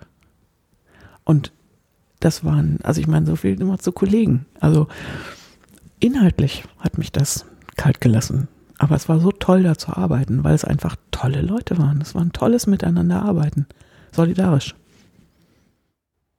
Ja, also erwartet man bei den Wirtschaften eher, Nein. eher am wenigsten. Am ich will ja nicht sagen, ne, schwarz-weiß, dass es da nicht gibt und so weiter. Nein, aber habe ich auch. Und die haben natürlich gedacht, dieses kleine Mädel hier, was will ich. Natürlich waren die so drauf, haben mich aber nicht hängen lassen. Das, die hätten mich ja ganz einfach wieder raus, loswerden ja, ja, können. Vier, vier, Minuten Stille hätten sie dann. Ja, äh, zwei Minuten war schon klar, die fliegt raus. Das war toll. Und so, so Situationen sind halt das ist toll, sowas erleben zu dürfen, ja. Äh, auf jeden Fall. Also wenn man äh, gerettet wird, haben Sie auch schon mal Leute gerettet in dem Sinne, dass sie irgendwo eingesprungen sind, wo es gar nicht. Äh, ja, klar, natürlich. Ja, zum Beispiel mit den äh, diese Anmoderation mit dem mit dem Staufer-Beitrag der äh, nicht anlief. Das ist ja auch eine Form von, wir retten mal eben die Sendung insofern. Ja, aber das war eher die Sendung gerettet. Aber natürlich auch, also ich meine, das, äh, auch das ähm, gibt man ja irgendwie weiter. Ne? Und natürlich gab es viele Situationen. Vor, vor, vor ein paar Wochen ist irgendeinem Kollegen ähm, im, im Radiobereich das Studio stehen geblieben. Also dieses ganze digitalisierte Ding, hm. äh, mach, reagiert auf gar nichts mehr. Ja, dann macht man ja gar nichts. Und dann wollte er die Notfall-CD einlegen und der Spieler war kaputt. Oh Gott. Der musste echt zehn Minuten durchmoderieren, bis irgendeiner dann das Studio B hochgefahren hatte oder so. Und das, also das ging dann durch die Medien, also so Twitter und so weiter, als das Highlight sozusagen. Ja, also da passiert mal irgendwas natürlich. Außergewöhnliches und der hat sich be be bewährt dabei, wie damals bei diesem umgefallenen Tor, wo sie dann irgendwie anderthalb Stunden moderieren mussten, da die Sportreporter, weil das Tor noch ersetzt werden muss. Ja, so. so ist das. Aber ich meine, dann kann man natürlich auch irgendwie sich beweisen. Das ist toll. Ja, ja, das klar. Ist ein, ist ein Glück, ne, wenn das sind so Momente, das sind so Momente, wo man dann ähm, äh, herausgefordert ist. Genau. Mhm. Wie kam denn dann der der äh, der der Einstieg war beim Ü-Wagen. Wer hat sie denn da gefunden? Ähm, der Ü-Wagen. Ich bin dann ähm, danach, ich hatte ehrlich gesagt erstmal die Nase voll, ganz ehrlich. Von wo? Ähm, nach, nach der Fernsehzeit. Ähm, das war so anstrengend und. Vom Journalismus, generell. Nee, nee, das nicht. Nein, nein, nein. Nee, nee. Aber dann hatte ich irgendwie, ähm, ich habe wirklich zwei Jahre oder anderthalb Jahre lang nichts anderes gemacht als gearbeitet. Mhm. Und ähm, hatte auch so das Gefühl, ich muss auch irgendwie andere Seiten in meinem Leben nochmal wieder irgendwie spüren und ähm, habe dann einen früheren Freund wieder getroffen, mich verliebt, geheiratet und ähm, dann bin ich nach Hamburg gegangen und äh, habe auch wirklich so richtig so ein Gefühl her, so ich mache jetzt, privatisiere jetzt ein bisschen. Ich habe dann mit dem NDR ein bisschen gearbeitet. Und ähm, aber der Norden ist nicht meine Gegend. Ich finde es wunderschön, aber da zu leben hat mir nicht gefallen. Also nicht in Hamburg. Mhm. Ähm, woanders wäre das anders gewesen, glaube ich. Ähm, und dann, ähm, als ich den dann so weit hatte, dass wir zurück ins Rheinland gingen, sind wir dann halt zurückgekommen und dann gab es gerade WDR 5. War ja relativ neu. Ja. Nee, ganz neu sogar. Neu genau. genau. Und dann ähm, habe ich da im Vormittagsprogramm angefangen und Morgenecho moderiert. Und, ähm, und dann hat die. Also selber dann beworben wieder. Hingegangen und gesagt, äh, ich würde gerne hier wieder arbeiten. Ich habe da angerufen und habe gesagt, ich will aus Hamburg weg, ich will zurück. Rettet mich, ja. Genau, ein bisschen sowas hatte es. Ja.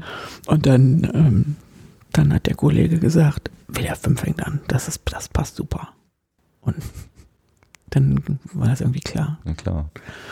Ja, und dann ähm, habe ich dann eben, eben Morgenecho moderiert und dann ähm, rief mich die Redaktionsleitung von Ü-Wagen an, ob ich nicht mal eine, den Ü-Wagen probeweise urlaubsweise drei Wochen Ersatz moderieren wollte. Der war ja dann auch auf WDR 5 ab Januar 95. Passte das dann? War das, passte super. Passte das da rein? Ja, weil man ja auf WDR 2 nicht mehr länger als 1,30 am Stück reden darf. Der musste ja auf WDR 5 gehen.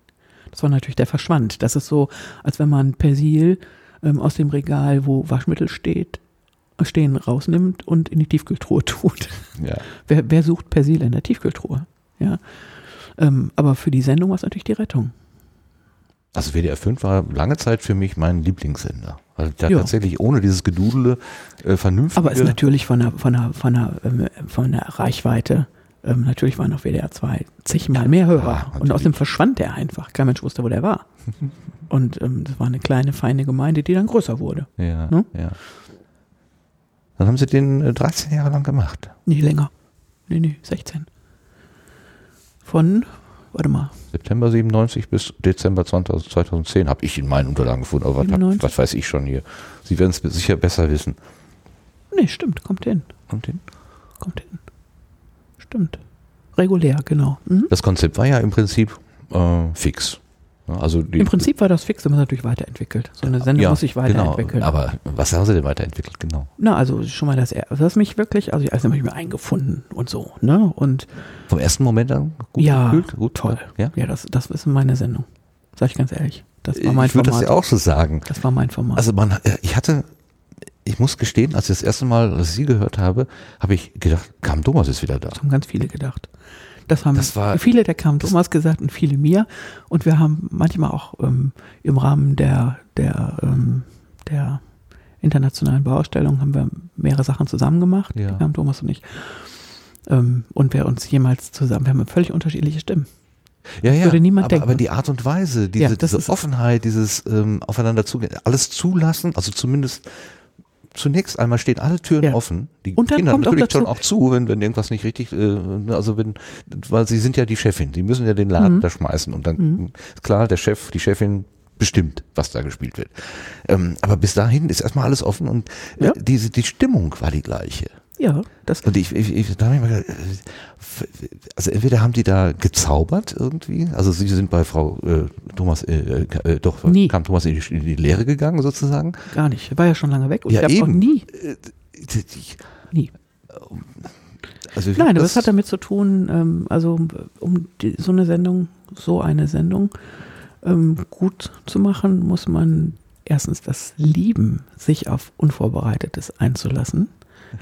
Und man muss es lieben, sich auf Menschen einzulassen und was wissen zu wollen hm. und es was rauskriegen zu wollen. Und man muss es lieben, zuzuhören. Mit, mit einem wachen Ohr und Auge und Herz auch zuzuhören und auch zwischen den Zeilen zu hören. Und ähm, dann hat das schon, da haben wir auch Ähnlichkeiten, natürlich. Und dann kommt dazu, ähm, was wir aber beide nicht wussten, überhaupt nicht, ähm, wir sind im selben Stadtteil geboren.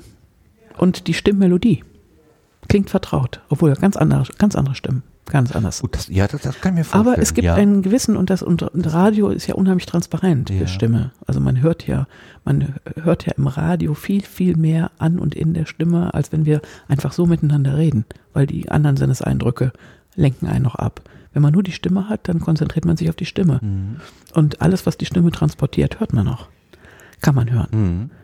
Und ähm, offensichtlich das habe ich vorher nie, nie drüber nachgedacht. Ich, ich habe schon ist das vielleicht eine Beleidigung, wenn man jetzt sagt, äh, sie, sie, klingen genau wie eine andere Person. Also das ist ja jetzt, ne, ja, wo bleibt denn mein Ich dabei? Ne?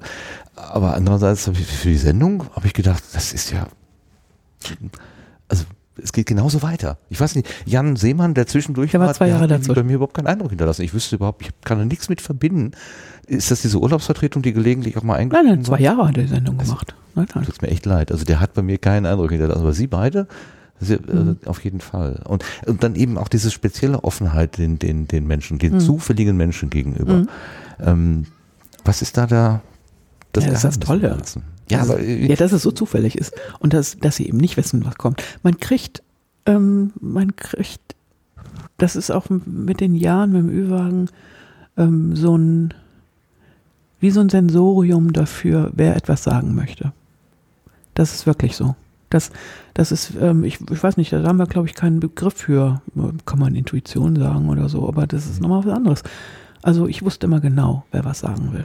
Von den Umstehenden? Ja, ist wie, wie so Wellen, das strahlt das aus. Ja. Ja. Und dann irgendwie wie Magnet, wirklich. Aha. Aber manchmal hatte ich auch das Gefühl, ähm, dass Menschen erst durch ihre Fragen ähm, rausbekommen haben, was sie eigentlich sagen wollten. Geht Ihnen das nicht so, dass Sie beim Reden manchmal denken? Ja, klar. Mir auch.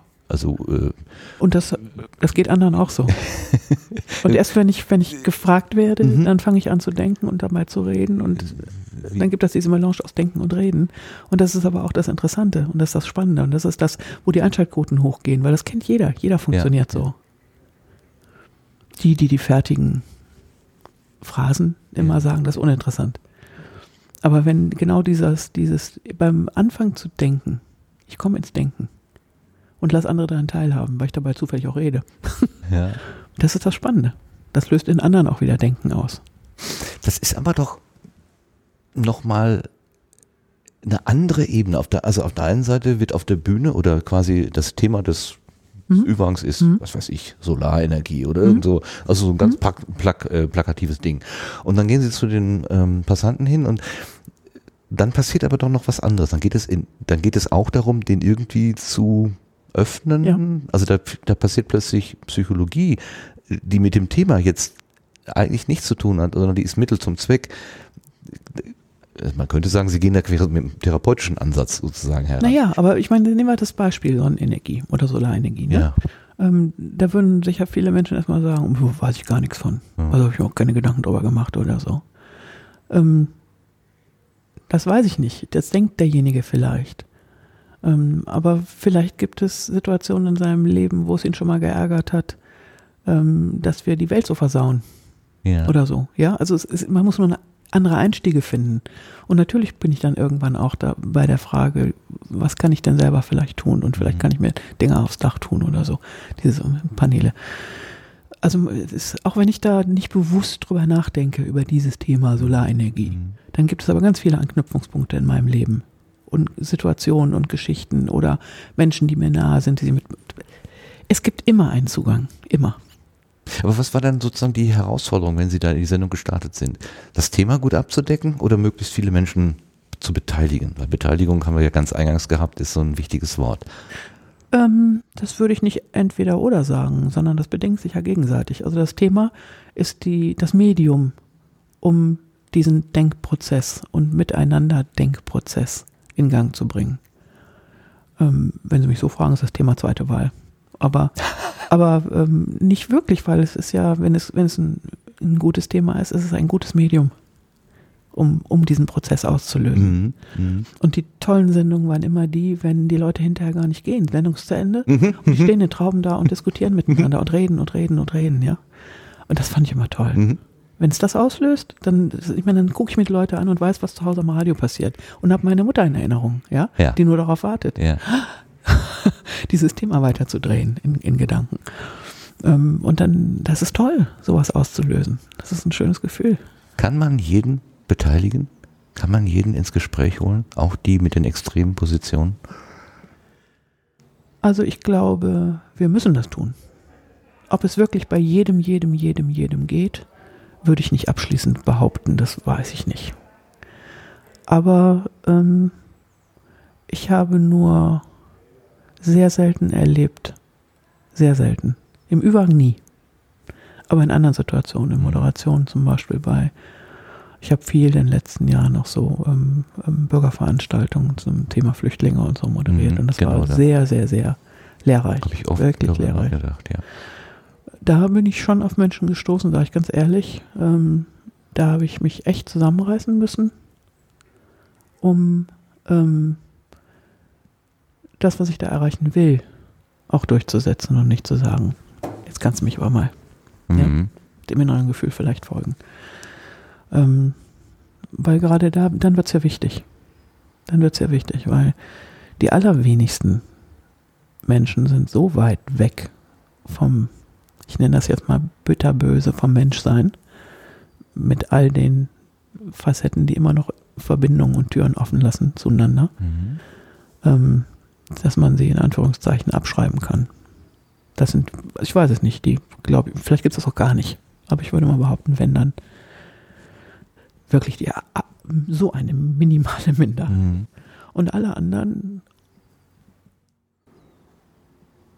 da lohnt es miteinander in Kontakt zu kommen.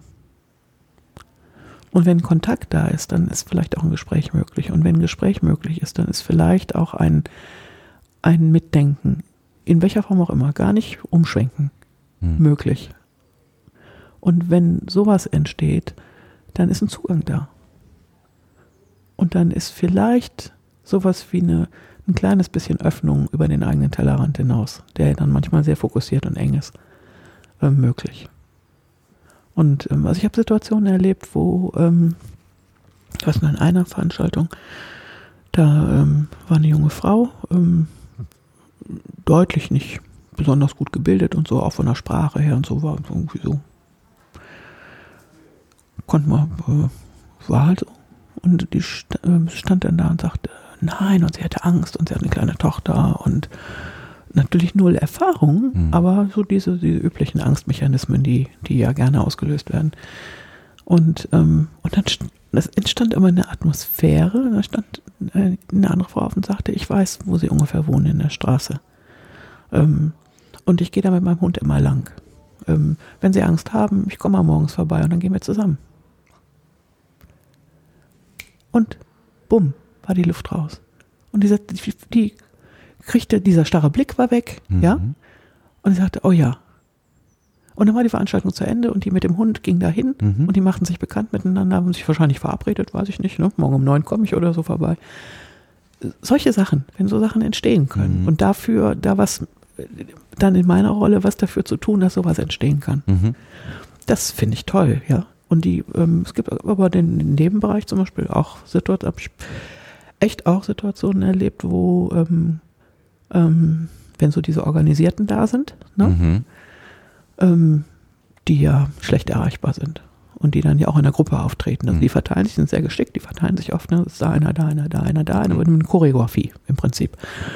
Und da ähm, gibt es aber auch ähm, ähm, die Situationen, wo ich einfach gemerkt habe, nee, ganz klar, Grenze setzen. Ganz klar, ganz klar. Das heißt, sagen, so, nee, Redeverbot, so, oder? So nicht. Nee, Redeverbot nicht, sondern so nicht. Nicht in dem Ton. Aha. Keine Diffamierung, keine Beleidigung. Wenn du das sein lässt, ja. Mhm. Regeln des Umgangs definieren. Regeln des Umgangs mhm. definieren. Und im Prinzip zu sagen, pass mal auf, ich habe hier Hausrecht. Mhm. Ja? Und du erhältst dich an die Regeln, wie alle anderen auch. Und dann darfst du auch mitreden. Und wenn nicht, musst du gehen. So ist das. Halt dich an die Regeln. Aber in diesem Rahmen, wenn sich dann jemand an die Regeln hält, und das tun in der Regel eigentlich alle. Mhm. Und es ist auch, wenn man das tut, ist das ja nicht nur der Punkt, dass ich demjenigen sage, hier ist eine Grenze, pass auf, bis hierhin und nicht weiter. So sind hier die Regeln, halte ich dran. Das Ganze ist ja auch eine Botschaft an die anderen, mhm. die ja mhm. verunsichert sind, wenn solche Leute auftreten. Dann werden ja alle anderen, die Mehrheit wird dann still. Weil es ist so ein diffuses Angstgefühl. Und es ist ja wichtig, denen zu signalisieren, ihr müsst ja keine Angst haben. Wenn hier einer blöd kommt, fliegt er raus. Dafür sorge ich.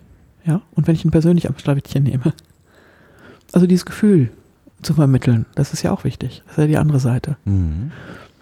Und aber dann, wenn das klar ist, ähm, dann ist das auch ein Mensch mit einer Meinung, ja. Und es wird spannend rauszukriegen, was meint er eigentlich wirklich damit? Die, fangen, die sagen ja ganz oft so Plattitüden, ne? Also ich weiß noch, mhm. ich bin Maurermeister, habe drei Töchter und habe Angst. Das ist so ein Stehendes. Ja. Ich weiß nicht, wie oft ich das gehört habe. Also dann eben mal, mal, mal Bäcker, mal Maurer, mal Ne, das sind so Plattitüden. Ja, wir ziehen um, weil in unserer Straße passiert ja dauernd. Da kann man ja, meine Töchter können ja gar nicht mehr alleine zur Schule ja, gehen. Dieser, so dieser, dieser Satz ist, das ja. ganz oft gehört. Ganz oft. Und, ja. ähm, und dann, ja, aber dann ist es doch spannend, dann dran zu bleiben und rauszukriegen, wovor genau hat er Angst? Was genau? Kann er das, das, denn benennen? Nein, natürlich nicht, weil das sind ja keine eigenen Erfahrungen, das sind ja Plattitüden. Ja, natürlich nicht, aber das ist ja dann, dann irgendwann. Das entblößt doch. Das will doch ein, das will, will, man doch auch nie. Das möchte doch, doch, auch der. In dem Moment möchte ich das. Sie ja, aber er ja, ja nicht. Oder Nö, sie, nicht. also der Gesprächspartner nicht. Nö. Aber man muss ja nicht doof werden, ne? Also man kann ja dann durchaus sehr nett auch jetzt in unserer also Moderatorenrolle sehr nett sagen, das klingt für mich gar nicht so, als ob Sie eigene Erfahrungen haben. Sind das Ihre eigenen oder hören Sie das von Nachbarn mhm. oder von Freunden? Wie, was sind das denn für Situationen, die so, so angstmachend sind? Erzählen Sie mal. Und jeder Mensch erzählt gerne. Und auch, auch erzählen gerne. Und wenn sie da aber nicht wirklich was zu erzählen haben, dann dann kommt wieder sowas wie, ja, liest man doch immer in der Zeitung, hört man doch dauernd im Radio. Mhm, genau. Und genau, dann dranbleiben und weiterfragen. Weiterfragen. Dranbleiben. und dann steht, dann steht dann jemand anders auf, ne? Und ähm, sagt vielleicht, ähm, der wohnt doch gar nicht hier. Also, weiß nicht. Ist er ja gehört er hin? Das ja gut, in dem, das ist doch nicht schlimm in dem Moment.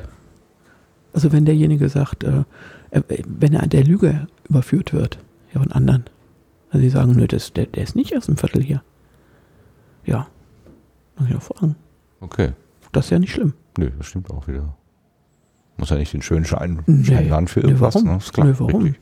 Also wenn das dann definitiv nicht stimmt.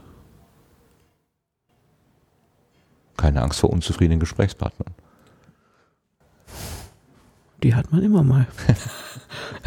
ja. Jemand sagte ja, Journalismus ist, du beschäftigst dich mit Dingen, wo andere Leute nicht möchten, dass du dich damit beschäftigst. Ja. Und alles ja, andere, wenn du das nicht tust, dann wärst du nur Publizist und kein Journalist. Würden Sie das auch so? Also, dass Sie immer so ein bisschen stacheln müssen als Journalist? Das heißt stacheln, wissen wollen. Ich würde das nicht stacheln nennen. Ich würde sagen, ich, ich möchte es gerne wissen. Ich möchte es gerne wissen. Und so viel wie möglich, also so tief wie möglich wissen. Aus echter eigener Neugier, um nicht, ja. nicht um irgendwas zu erreichen, also nicht um bloßzustellen. Nee, um, um bloßzustellen überhaupt nicht. Quote zu machen, nicht um mich in die, als, als äh, Journalist in, in den Vordergrund also, so. Wenn ich, ich der, in, im Kopf habe, ich will Quote machen oder ich will jetzt hier investigativ sein oder ich will dies oder jenes. Ja dann, in, wenn ich es auch nur ansatzweise im Kopf habe, höre ich ihnen nicht mehr richtig zu. Dann bin ich nicht mehr dabei. Dann habe ich was anderes im Kopf. Und dann wird es nicht gut. Mhm. Also, wenn ich das mache, um zu, ähm, wenn es gut gelaufen ist und ich kann hinterher denken, oh, das ist aber schön gelaufen und das haben hoffentlich auch, was ich, die Chefs mal gehört oder so. Unbenommen, natürlich, ja. Natürlich freue ich mich da auch drüber. Aber wenn ich in dem Moment, ich muss jetzt, will jetzt hier was rauskriegen, um als die, was weiß ich, Moderatorin des Tages oder so dazustehen. Ja, ja. Was besetzt denn dann mein Hirn und mein Fühlen und mein Zuhören? Dann besetzt das, dass ich möglichst gut dastehen will. Irgendwie so, ja klar. Ja, aber dann, ja gut. Aber ich meine, wenn Sie mit jemandem reden und Sie, Sie spüren das, Sie bedienen da ein Bedürfnis von dem, dann glaube ich nicht, dass ihr, ihre Bereitschaft, das Herz oder sonst was aufzumachen. Also ein Stück, weit, ein Stück weit habe ich das schon äh, vor, auch, äh, auch vor, weil das Gegenüber soll sich auch wohlfühlen. Also ich möchte nicht von vornherein in Konfrontation äh, miteinander treten. Also wenn wir beide jetzt so eine Mauer zwischen uns hätten, dann würde das Gespräch sich nicht so öffnen können. Nee, eben. Aber wenn Sie jetzt denken, ähm, ich versuche jetzt das Gespräch mit der Julita Münch nur so zu führen. Also mein wesentlicher Gedanke ist, das muss so werden, dass möglichst viele das anklicken. Na gut, das ist ich mir, behaupte das jetzt ist mir mal, egal. Also nein, ich habe jetzt. Ich sage ja, ich behaupte mal, das würde ich merken. Und dann wird es kein, dann kommen wir nicht zueinander, wirklich. Okay. Das spüren sie. Das ja, spürt jeder. Die Frage, wo, wo, woran, ne? Das ist es so. Also ähm, Leute, die in irgendeiner Form esoterisch drauf sind, nennen das feinstofflich. ich weiß da kein Wort für. Also das transportiert sich einfach. Ja. Also ich rede auch gerne so von Wellen, die sich irgendwie ja. mitteilen. Meine Frau kriegt dann immer zu viel. Geh weg mit Wellen. ja, aber die gibt es. Ja. Die gibt es. Und, und wirkliches Interesse spürt man doch auch. Ich, ich meine das auch schon, ja. Ich glaube schon. Also ich denke schon. Also ich das, das nehme ich mit hier. Ähm, das Interesse zu haben, auch an Menschen oder Menschen zu fragen, was, was, was treibt dich, was, was ist deine äh, Motivation oder wie kommst du zu der, zu der Aussage, wenn sie so radikal ist, ähm, was, was steckt da an, an Motiv dahinter? Also mhm. was, das, bei den, ich glaube, bei den wenigsten fällt das einfach so vom Himmel, sondern es ist Ausdruck von irgendetwas. Ja, Vermutlich ist es Lebensangst. Ich ganz viel dass Menschen diffuse Ängste haben und äh, um diese Ängsten irgendwie klarzukriegen, sich dann irgendeiner Denkschule, die so simpel ist, wie sie nur sein kann, anschließen und sagen, ja, okay, wir sind die Guten, ihr seid die Bösen und solange es euch die Bösen gibt, äh, muss ich Angst haben. Also muss ich dafür sorgen, dass die Bösen wegkommen. Okay. Am besten eine Mauer bauen oder erschießen oder sonst irgendwas. So in der radikal. Regel, ich habe selber irgendwie einen Mangel, ich empfinde irgendwie einen Mangel in meinem Leben und ähm, so sind wir ja auch gestrickt. Also für den Mangel muss immer irgendjemand anders schuld sein. Ne? Das ja. Ist, ist ja naheliegend. Ja. Also ich meine, kleine Kinder machen das noch ganz offen. Mhm. Er ist aber schuld. ne? Und wenn, was weiß ich, die Arbeit schlecht ist, dann sind die Lehrer schuld, weil die das so, so dämlich waren, das mhm. beizubringen mhm. und so. Da ist man ja noch so offen und ehrlich, dass man sowas sagt, solche dummen Sachen. Ähm, Und dann hinterher sagt man das vielleicht nicht mehr so, aber man fühlt in der Regel genauso. Wenn man nicht wirklich nachdenkt drüber, ja. Und viele Menschen wollen auch nicht nachdenken. Oder ja. können es nicht, sind es nicht geübt oder sind vielleicht auch zu faul. Ja, aber das ist auch anstrengend. Die, die Menschen dann zum Nachdenken zu bringen. Manchmal. Ich hoffe es, manchmal. Manchmal klappt es. mhm. Das ist aber Gefühl. Oder gibt es da irgendeine eine, eine Richtschnur, eine, ein Regelwerk in ihnen, wo sie sagen, ja, aber ich muss das machen und jenes Nein. machen. So. Nee, wissen wollen. Das wissen wollen. Offene Neugier. Ja, wissen mhm. wollen. Also was anderes wüsste ich nicht. Techniken wüsste ich keine. Jetzt komme ich gerade ein Gedanke, weil Sie das ganz am Anfang sagten, bei der Mediation, äh, alle gehen raus und keiner hat das Gefühl, er hat gewonnen oder mhm. so. Weil so Diskussionen, gerade wenn man unterschiedliche Positionen hat, äh, schwingt ja auch immer mit, gewinnen zu wollen, mit seinen Argumenten mhm. den anderen irgendwie zu übertrumpfen. Mhm. Könnte das so ein bisschen so ein Gedanke sein, dass man, es, es geht gar nicht darum, hier zu gewinnen. Naja, in dem Moment, wenn sie gewinnen, ist das Gespräch ja zu Ende. Was soll man da noch sagen?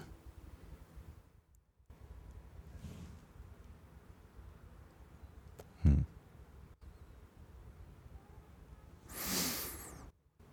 Ja, dann haben sie gewonnen. Schön. Und dann? Geht da noch irgendwas weiter? Nö. Dann hat der andere verloren. Dann ist der, hm. die Ebene, auf der sie sich begegnen können, ziemlich weit voneinander entfernt. Ich komme ich komm von diesem ganz simplen, da, da, da wird eine, eine radikale These aufgestellt und dann kommt man so, ja, mein Gott, das kann man doch nicht sagen. Also was weiß ich, alle Ausländer raus. So, was ganz Radikales. Und dann sage ich, ja, Moment mal, ähm, dann hast du auch hier äh, ein Problem, deine ganzen Positionen zu besetzen. Ähm, gute Leute kommen auch gerne mal aus dem Ausland, auch wenn sie nur aus dem, auf Zeit hier Fängt sind. doch schon ja. damit an, echt? Möchtest du Willst nicht mehr deinen Döner von, von der Dönerbude essen? Das, Bist du noch nie beim Italiener gewesen? Ja. ja, also was heißt Ausländer raus? Das heißt dann hier kein China-Equipment mehr auf dem Tisch und so. Ähm, also so radikal müsste man ja eigentlich denken, mhm. dann wäre mein Gedanke schon, das alles mal zu transportieren und sagen, ja, äh, setz dich mal mit dieser, mit deiner Radikalthese auseinander und was bedeutet das denn eigentlich alles? Und das wäre so ein bisschen mein Gewinnermoment, wenn der sich jetzt damit auseinandersetzen würde. Das wäre so. Äh, die Frage ist halt, will ich das eigentlich, will ich eigentlich. Äh Weil dann will ich ja schon, will ich ja schon, dass der möglichst sagt, ach nein, ich möchte aber doch irgendwie mein, wer ist das Gerät hier, weiß ich jetzt nicht. Und ja, mein Döner möchte ich auch haben und das alles und so. Ähm, ich finde es ja eigentlich viel spannender, ähm, was stellt er sich denn vor, wenn alle Ausländer raus sind? Was bleibt dann, also was ist dann? Was ist dann? Was, ja, was ist überhaupt ein Ausländer? Was, fängt ja schon mal damit an. Ne, muss der ja? Opa hier geboren sein, der Uropa oder die Eltern oder er selber? Das ist ja schon. Genau. Fängt das schon mal mit an, ja. Ähm, ja, aber ich meine, was, was ist denn da für eine Vorstellung dahinter? Was ist denn dann? Wie ist das Leben dann? Was ist denn dann besser? Diese ganzen Kopftücher sind dann weg, endlich weiß ich nicht, man Sauerland, alte Bäuerin haben heute noch Kopftücher an. Das stimmt doch nicht. Alle Ordensschwestern. Fängt doch schon mal mit, ja, ganz viele, ja. natürlich. Die Mutter meines Bauern um die Ecke trägt auch ein Kopftuch, immer noch. Ja. Und eine Kittelschürze. Ist ja auch. Also, ähm, ist die, muss die jetzt auch gehen? Ja. also, na, ich meine, es ist ja nie zu Ende gedacht, sowas. Ja, alle aus und raus, okay. Ja, was willst du damit erreichen? Also, was ist dann? Was ist dann? Was ist in deinem Leben dann besser? Ja, dann sind wir sicher. Dann haben wir diese Angst nicht mehr. Ja, genau. Dann, aber welche Angst genau? Genau wovor? Ja, überfallen zu werden. Könnte man jetzt mit Statistiken kommen, ne? Aber das ja, ja, da, ja das zählt nicht, ne? Das, das zählt ja gar nicht. Empfunden. Genau. Sorge. Ja, aber das ist doch, das, dann sind wir doch schon an einem spannenden Punkt. Also ähm, überfallen zu werden, hat der Mensch das schon mal überlebt, erlebt überlebt auch, ja. Mhm. Wirklich überfallen zu werden. Oder ist das sowas, was viele erzählen? Ja. Und was ist das? Wovor genau habe ich denn Angst, wenn die das erzählen? Warum soll mir das passieren? Wie, was ist in meinem Leben? Spielst du Lotto? Was in meinem ja. Leben damit? Lottogewinner möchte ich gerne sein, 1 zu 14 Millionen. Da soll es auf mich äh, runtersegnen. Aber von irgendeinem, wie auch immer, gearteten Unglück betroffen zu sein, das will, da hat man dann Angst vor irgendwie. Also das ist, das, aber das wäre Statistik, das wäre so abstrakt und Gefühle sind nicht abstrakt. Nee, Gefühle sind überhaupt ja? nicht abstrakt. tue ich nicht. Deswegen, gut, aber das ist das Spannende daran, das Interessante daran. Mhm. Weil also ich kenne das ja auch, dass ich Angst habe, auch diffuse Angst vor irgendwas.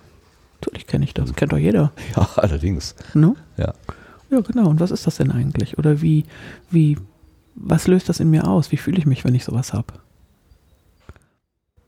Ist denn, ähm, wenn so eine, äh, so eine These oder eine, eine Haltung Ihnen gegenüber präsentiert wird, was, was löst das in Ihnen aus? Zurückweisung? Ups, der ist aber, da, da muss ich Samthandschuhe anfassen, da muss ich vorsichtig sein. Nö, das überhaupt Oder nicht. ist das so, aber, du, du, bist ein Mensch wie du und ich, du hast halt jetzt an der Stelle eine andere Meinung und versuchen mal rauszukriegen, wo das ist. Also bleiben Sie entspannt oder zucken Sie irgendwie in so eine, in so eine Spezialhaltung? Ja, ist ganz unterschiedlich. Das hat, glaube ich, mit der Ausstrahlung des Menschen zu tun. Also, ähm, um jetzt mal bei unserem Beispiel zu bleiben, ähm, nicht alle, die rechte oder irgendwie radikale Thesen in die Richtung vertreten, ähm, sind ja unangenehme Menschen. Nee. Das ist überhaupt nicht so. Mhm. Also die einen lösen was Nettes aus und einen reine Chemie und die anderen was weniger Nettes. Und das erstmal nicht an als erster Linie dran gebunden, was die jetzt politisch denken oder so. Mhm. Und das ist ganz unterschiedlich. Also wenn es jemand ist, der was Unangenehmes auslöst, dann ähm, merke ich eher so ein Gefühl von, dann steigt in mir ein Gefühl von Aggression hoch. Mhm. Also dann bin ich eher bereit, schneller bereit, den in seine Schranken zu weisen und ihm klar zu machen, nimm mal mein Lieber. Du hast ja nicht was sagen. Mhm. Ähm, und wenn es anders ist, dann ist es eher so ein, wie kommst du denn jetzt dazu, sowas zu denken oder zu sagen? Was, was ist denn mit dir los? Was fühlst du denn? Was ist dir denn passiert? Also eher so. Mhm. Für die Hörer, sie hat sich vorgebeugt und hat mir ganz tief in die Augen geschaut. Ja, das, so. das löst es dann so, ja auch eher aus. Und, es ja. kommt so ähm, ungläubiges Staunen kommt ja, mir an. ist dann ja auch so. So das Gefühl ist es ja auch. Und dann, das kann doch eigentlich gar nicht sein, dass du sowas denkst. Erzähl mal. ne? Eher so. Ja. Was hast du denn erlebt, dass du so ja. drauf bist? Ja. ja. Mhm. Gut oder schlecht, je nachdem ein, ein, also im Austausch ist ja, ja, wir müssen, dann muss ich den Gedanken fallen lassen, weil Sie bekommen Besuch noch, äh, ein Dozent kommt, ja, heute Abend ist noch eine Veranstaltung. Ich glaube, dann müssen wir hier ganz, ganz schnell zum Ende kommen. Ähm, ein Gedanke, den ich noch hatte, ist, äh, die Diskussion, der Diskurs setzt ja immer voraus, dass man überlegt, der andere könnte ja recht haben mit dem, was er sagt. Könnte was dran sein. Könnte was dran sein. Und das, wenn das auf beiden Seiten offen ist, dann kann man ja wunderbar miteinander reden. Dann bin ich bereit, meine These, die ich so habe, meine Hypothese, meine Arbeitshypothese in Frage zu stellen und erwarte das durch, durch meine Worte dann bei Ihnen auch. Wenn das grundsätzlich nicht mehr offen ist, dann wird es schwierig, miteinander zu reden einfach. Ja, und es kann ja auch immer mal was dran sein. Mhm. Wer weiß das denn schon? Und wenn jetzt mein Gegenüber zum Schluss so Erfahrung gemacht hat, also was weiß ich, ich bin von zehn Menschen, Ausländern, nur rum überfallen worden oder so, dann ist das doch vollkommen nachvollziehbar, dass derjenige eine Angst entwickelt. Und da ja, bin ich ja völlig dabei. Also das, ja, da muss man gucken, dass sowas nicht wieder passiert und gucken, wie der Mensch auch mit dem Erlebnis klarkommen kann und so. Ähm, also dann, wenn irgend so, da ist ja eine Ebene dann da. Nee, das Problem, was ja. ich halt sehe, ist diese Übertragung. Ähm, man wird überfallen von einer Person mit einer Eigenschaft A. Mhm. Dann nimmt man alle Personen, die diese Eigenschaft haben, als potenzielle äh, Täter. Ja, die Verführung ist ja da. Das kennen wir alle. Das ist dieser kurze Schluss. Genau, und deswegen ist es wichtig, mit so Menschen in Kontakt zu kommen, in das Gespräch. Und einerseits zu signalisieren, ich, ähm, ich, ich kann das nachvollziehen, ja, hätte ich auch, wenn mir das passiert wäre. Aber. Und dann in Kontakt zu kommen. Mhm. Deswegen ähm, nicht miteinander zu reden und sich abzuwenden, dass ähm, jetzt auch gerade, was weiß ich jetzt, von Wahlen, ne? Mhm. Also die falscheste aller, für, aus meiner Sicht, ist die falscheste aller Entscheidungen zu sagen, mit denen reden wir nicht. Mhm. Nein. Ganz klar, ganz klare Grenzen setzen. Mhm. Und sich ganz klar positionieren, ja. Mhm. Aber natürlich miteinander reden, na klar. Weil auch unter denen, die sind jetzt mal die Verblendeten, sind ja ganz viele, die sind rückholbar. Die tun das ja aus einem Bedarf, aus einem Bedürfnis, aus einem das würde ich auch so unterstellen. Äh, heraus. Und wenn es gemäßigtere und Möglichkeiten eben, und wenn ich das woanders finde ja. und wenn ich nicht woanders das Gefühl habe, ähm, nirgendwo finde ich ein offenes Ohr, nur bei, de bei den Kollegen, Ja, dann kann ich ja unter Umständen auch wieder einen anderen Weg gehen und das ist doch, das ist doch um jeden gut. Tolles Schlusswort. Damit machen wir Schluss. Julita Mönch, also ein großartiges Gespräch. Ähm, ich freue mich so, dass wir quasi einen Rundumschlag durch ihr Leben Finde ich auch konnten. schön. Also Danke. ich habe so viel jetzt auch nochmal an, an, an, an ja, wie soll man sagen, an Fülle gespürt. Ich freue mich über diese ganzen vielen Zufälle, die ihnen da in die Hand, in die Hände gespielt haben. Und ich fände es ja total klasse. Ich würde sie irgendwie mal wieder im, im, im, Radio oder im Mikrofon hören. Oh, ähm, ähm, bin auch hier auf diesem kleinen Kanal, aber mir hat das total gut gefallen. Mir diese Haltung, die sie mir entgegenbringen und die ich bei ihnen abgucke, diese Offenheit, diesen Mut und aber auch klar zu sagen, hier ist eine Grenze. Also es gibt Spielregeln, die können wir intuitiv oder von mir aus auch benennen. Kann man doch auch aufschreiben und Flipchart an die Wand hängen oder so und sagen, hier Regel 7 hast du verletzt, mhm. jetzt hast du fünf Minuten Redeverbot oder was auch immer, keine Ahnung. Ähm, und versuchen auf die Art und Weise trotzdem ins Gespräch zu kommen. Weil mhm. jeder hat dann doch irgendwo eine Geschichte zu erzählen. Ja, ist so. Dankeschön, ich bedanke mich auch. Ganz herzlichen Dank. Und vielen Dank fürs Zuhören. Das war Martin Rützler ähm, in Solidarkonsult in, äh, jetzt habe ich vergessen, Rösrath. Rösrath genau. Die Sonne scheint immer noch, aber wir müssen jetzt Schluss machen, weil es gibt noch, noch mehr zu tun heute. Ganz herzlichen Dank, Juliette Mönch. Danke. Tschüss. Tschüss.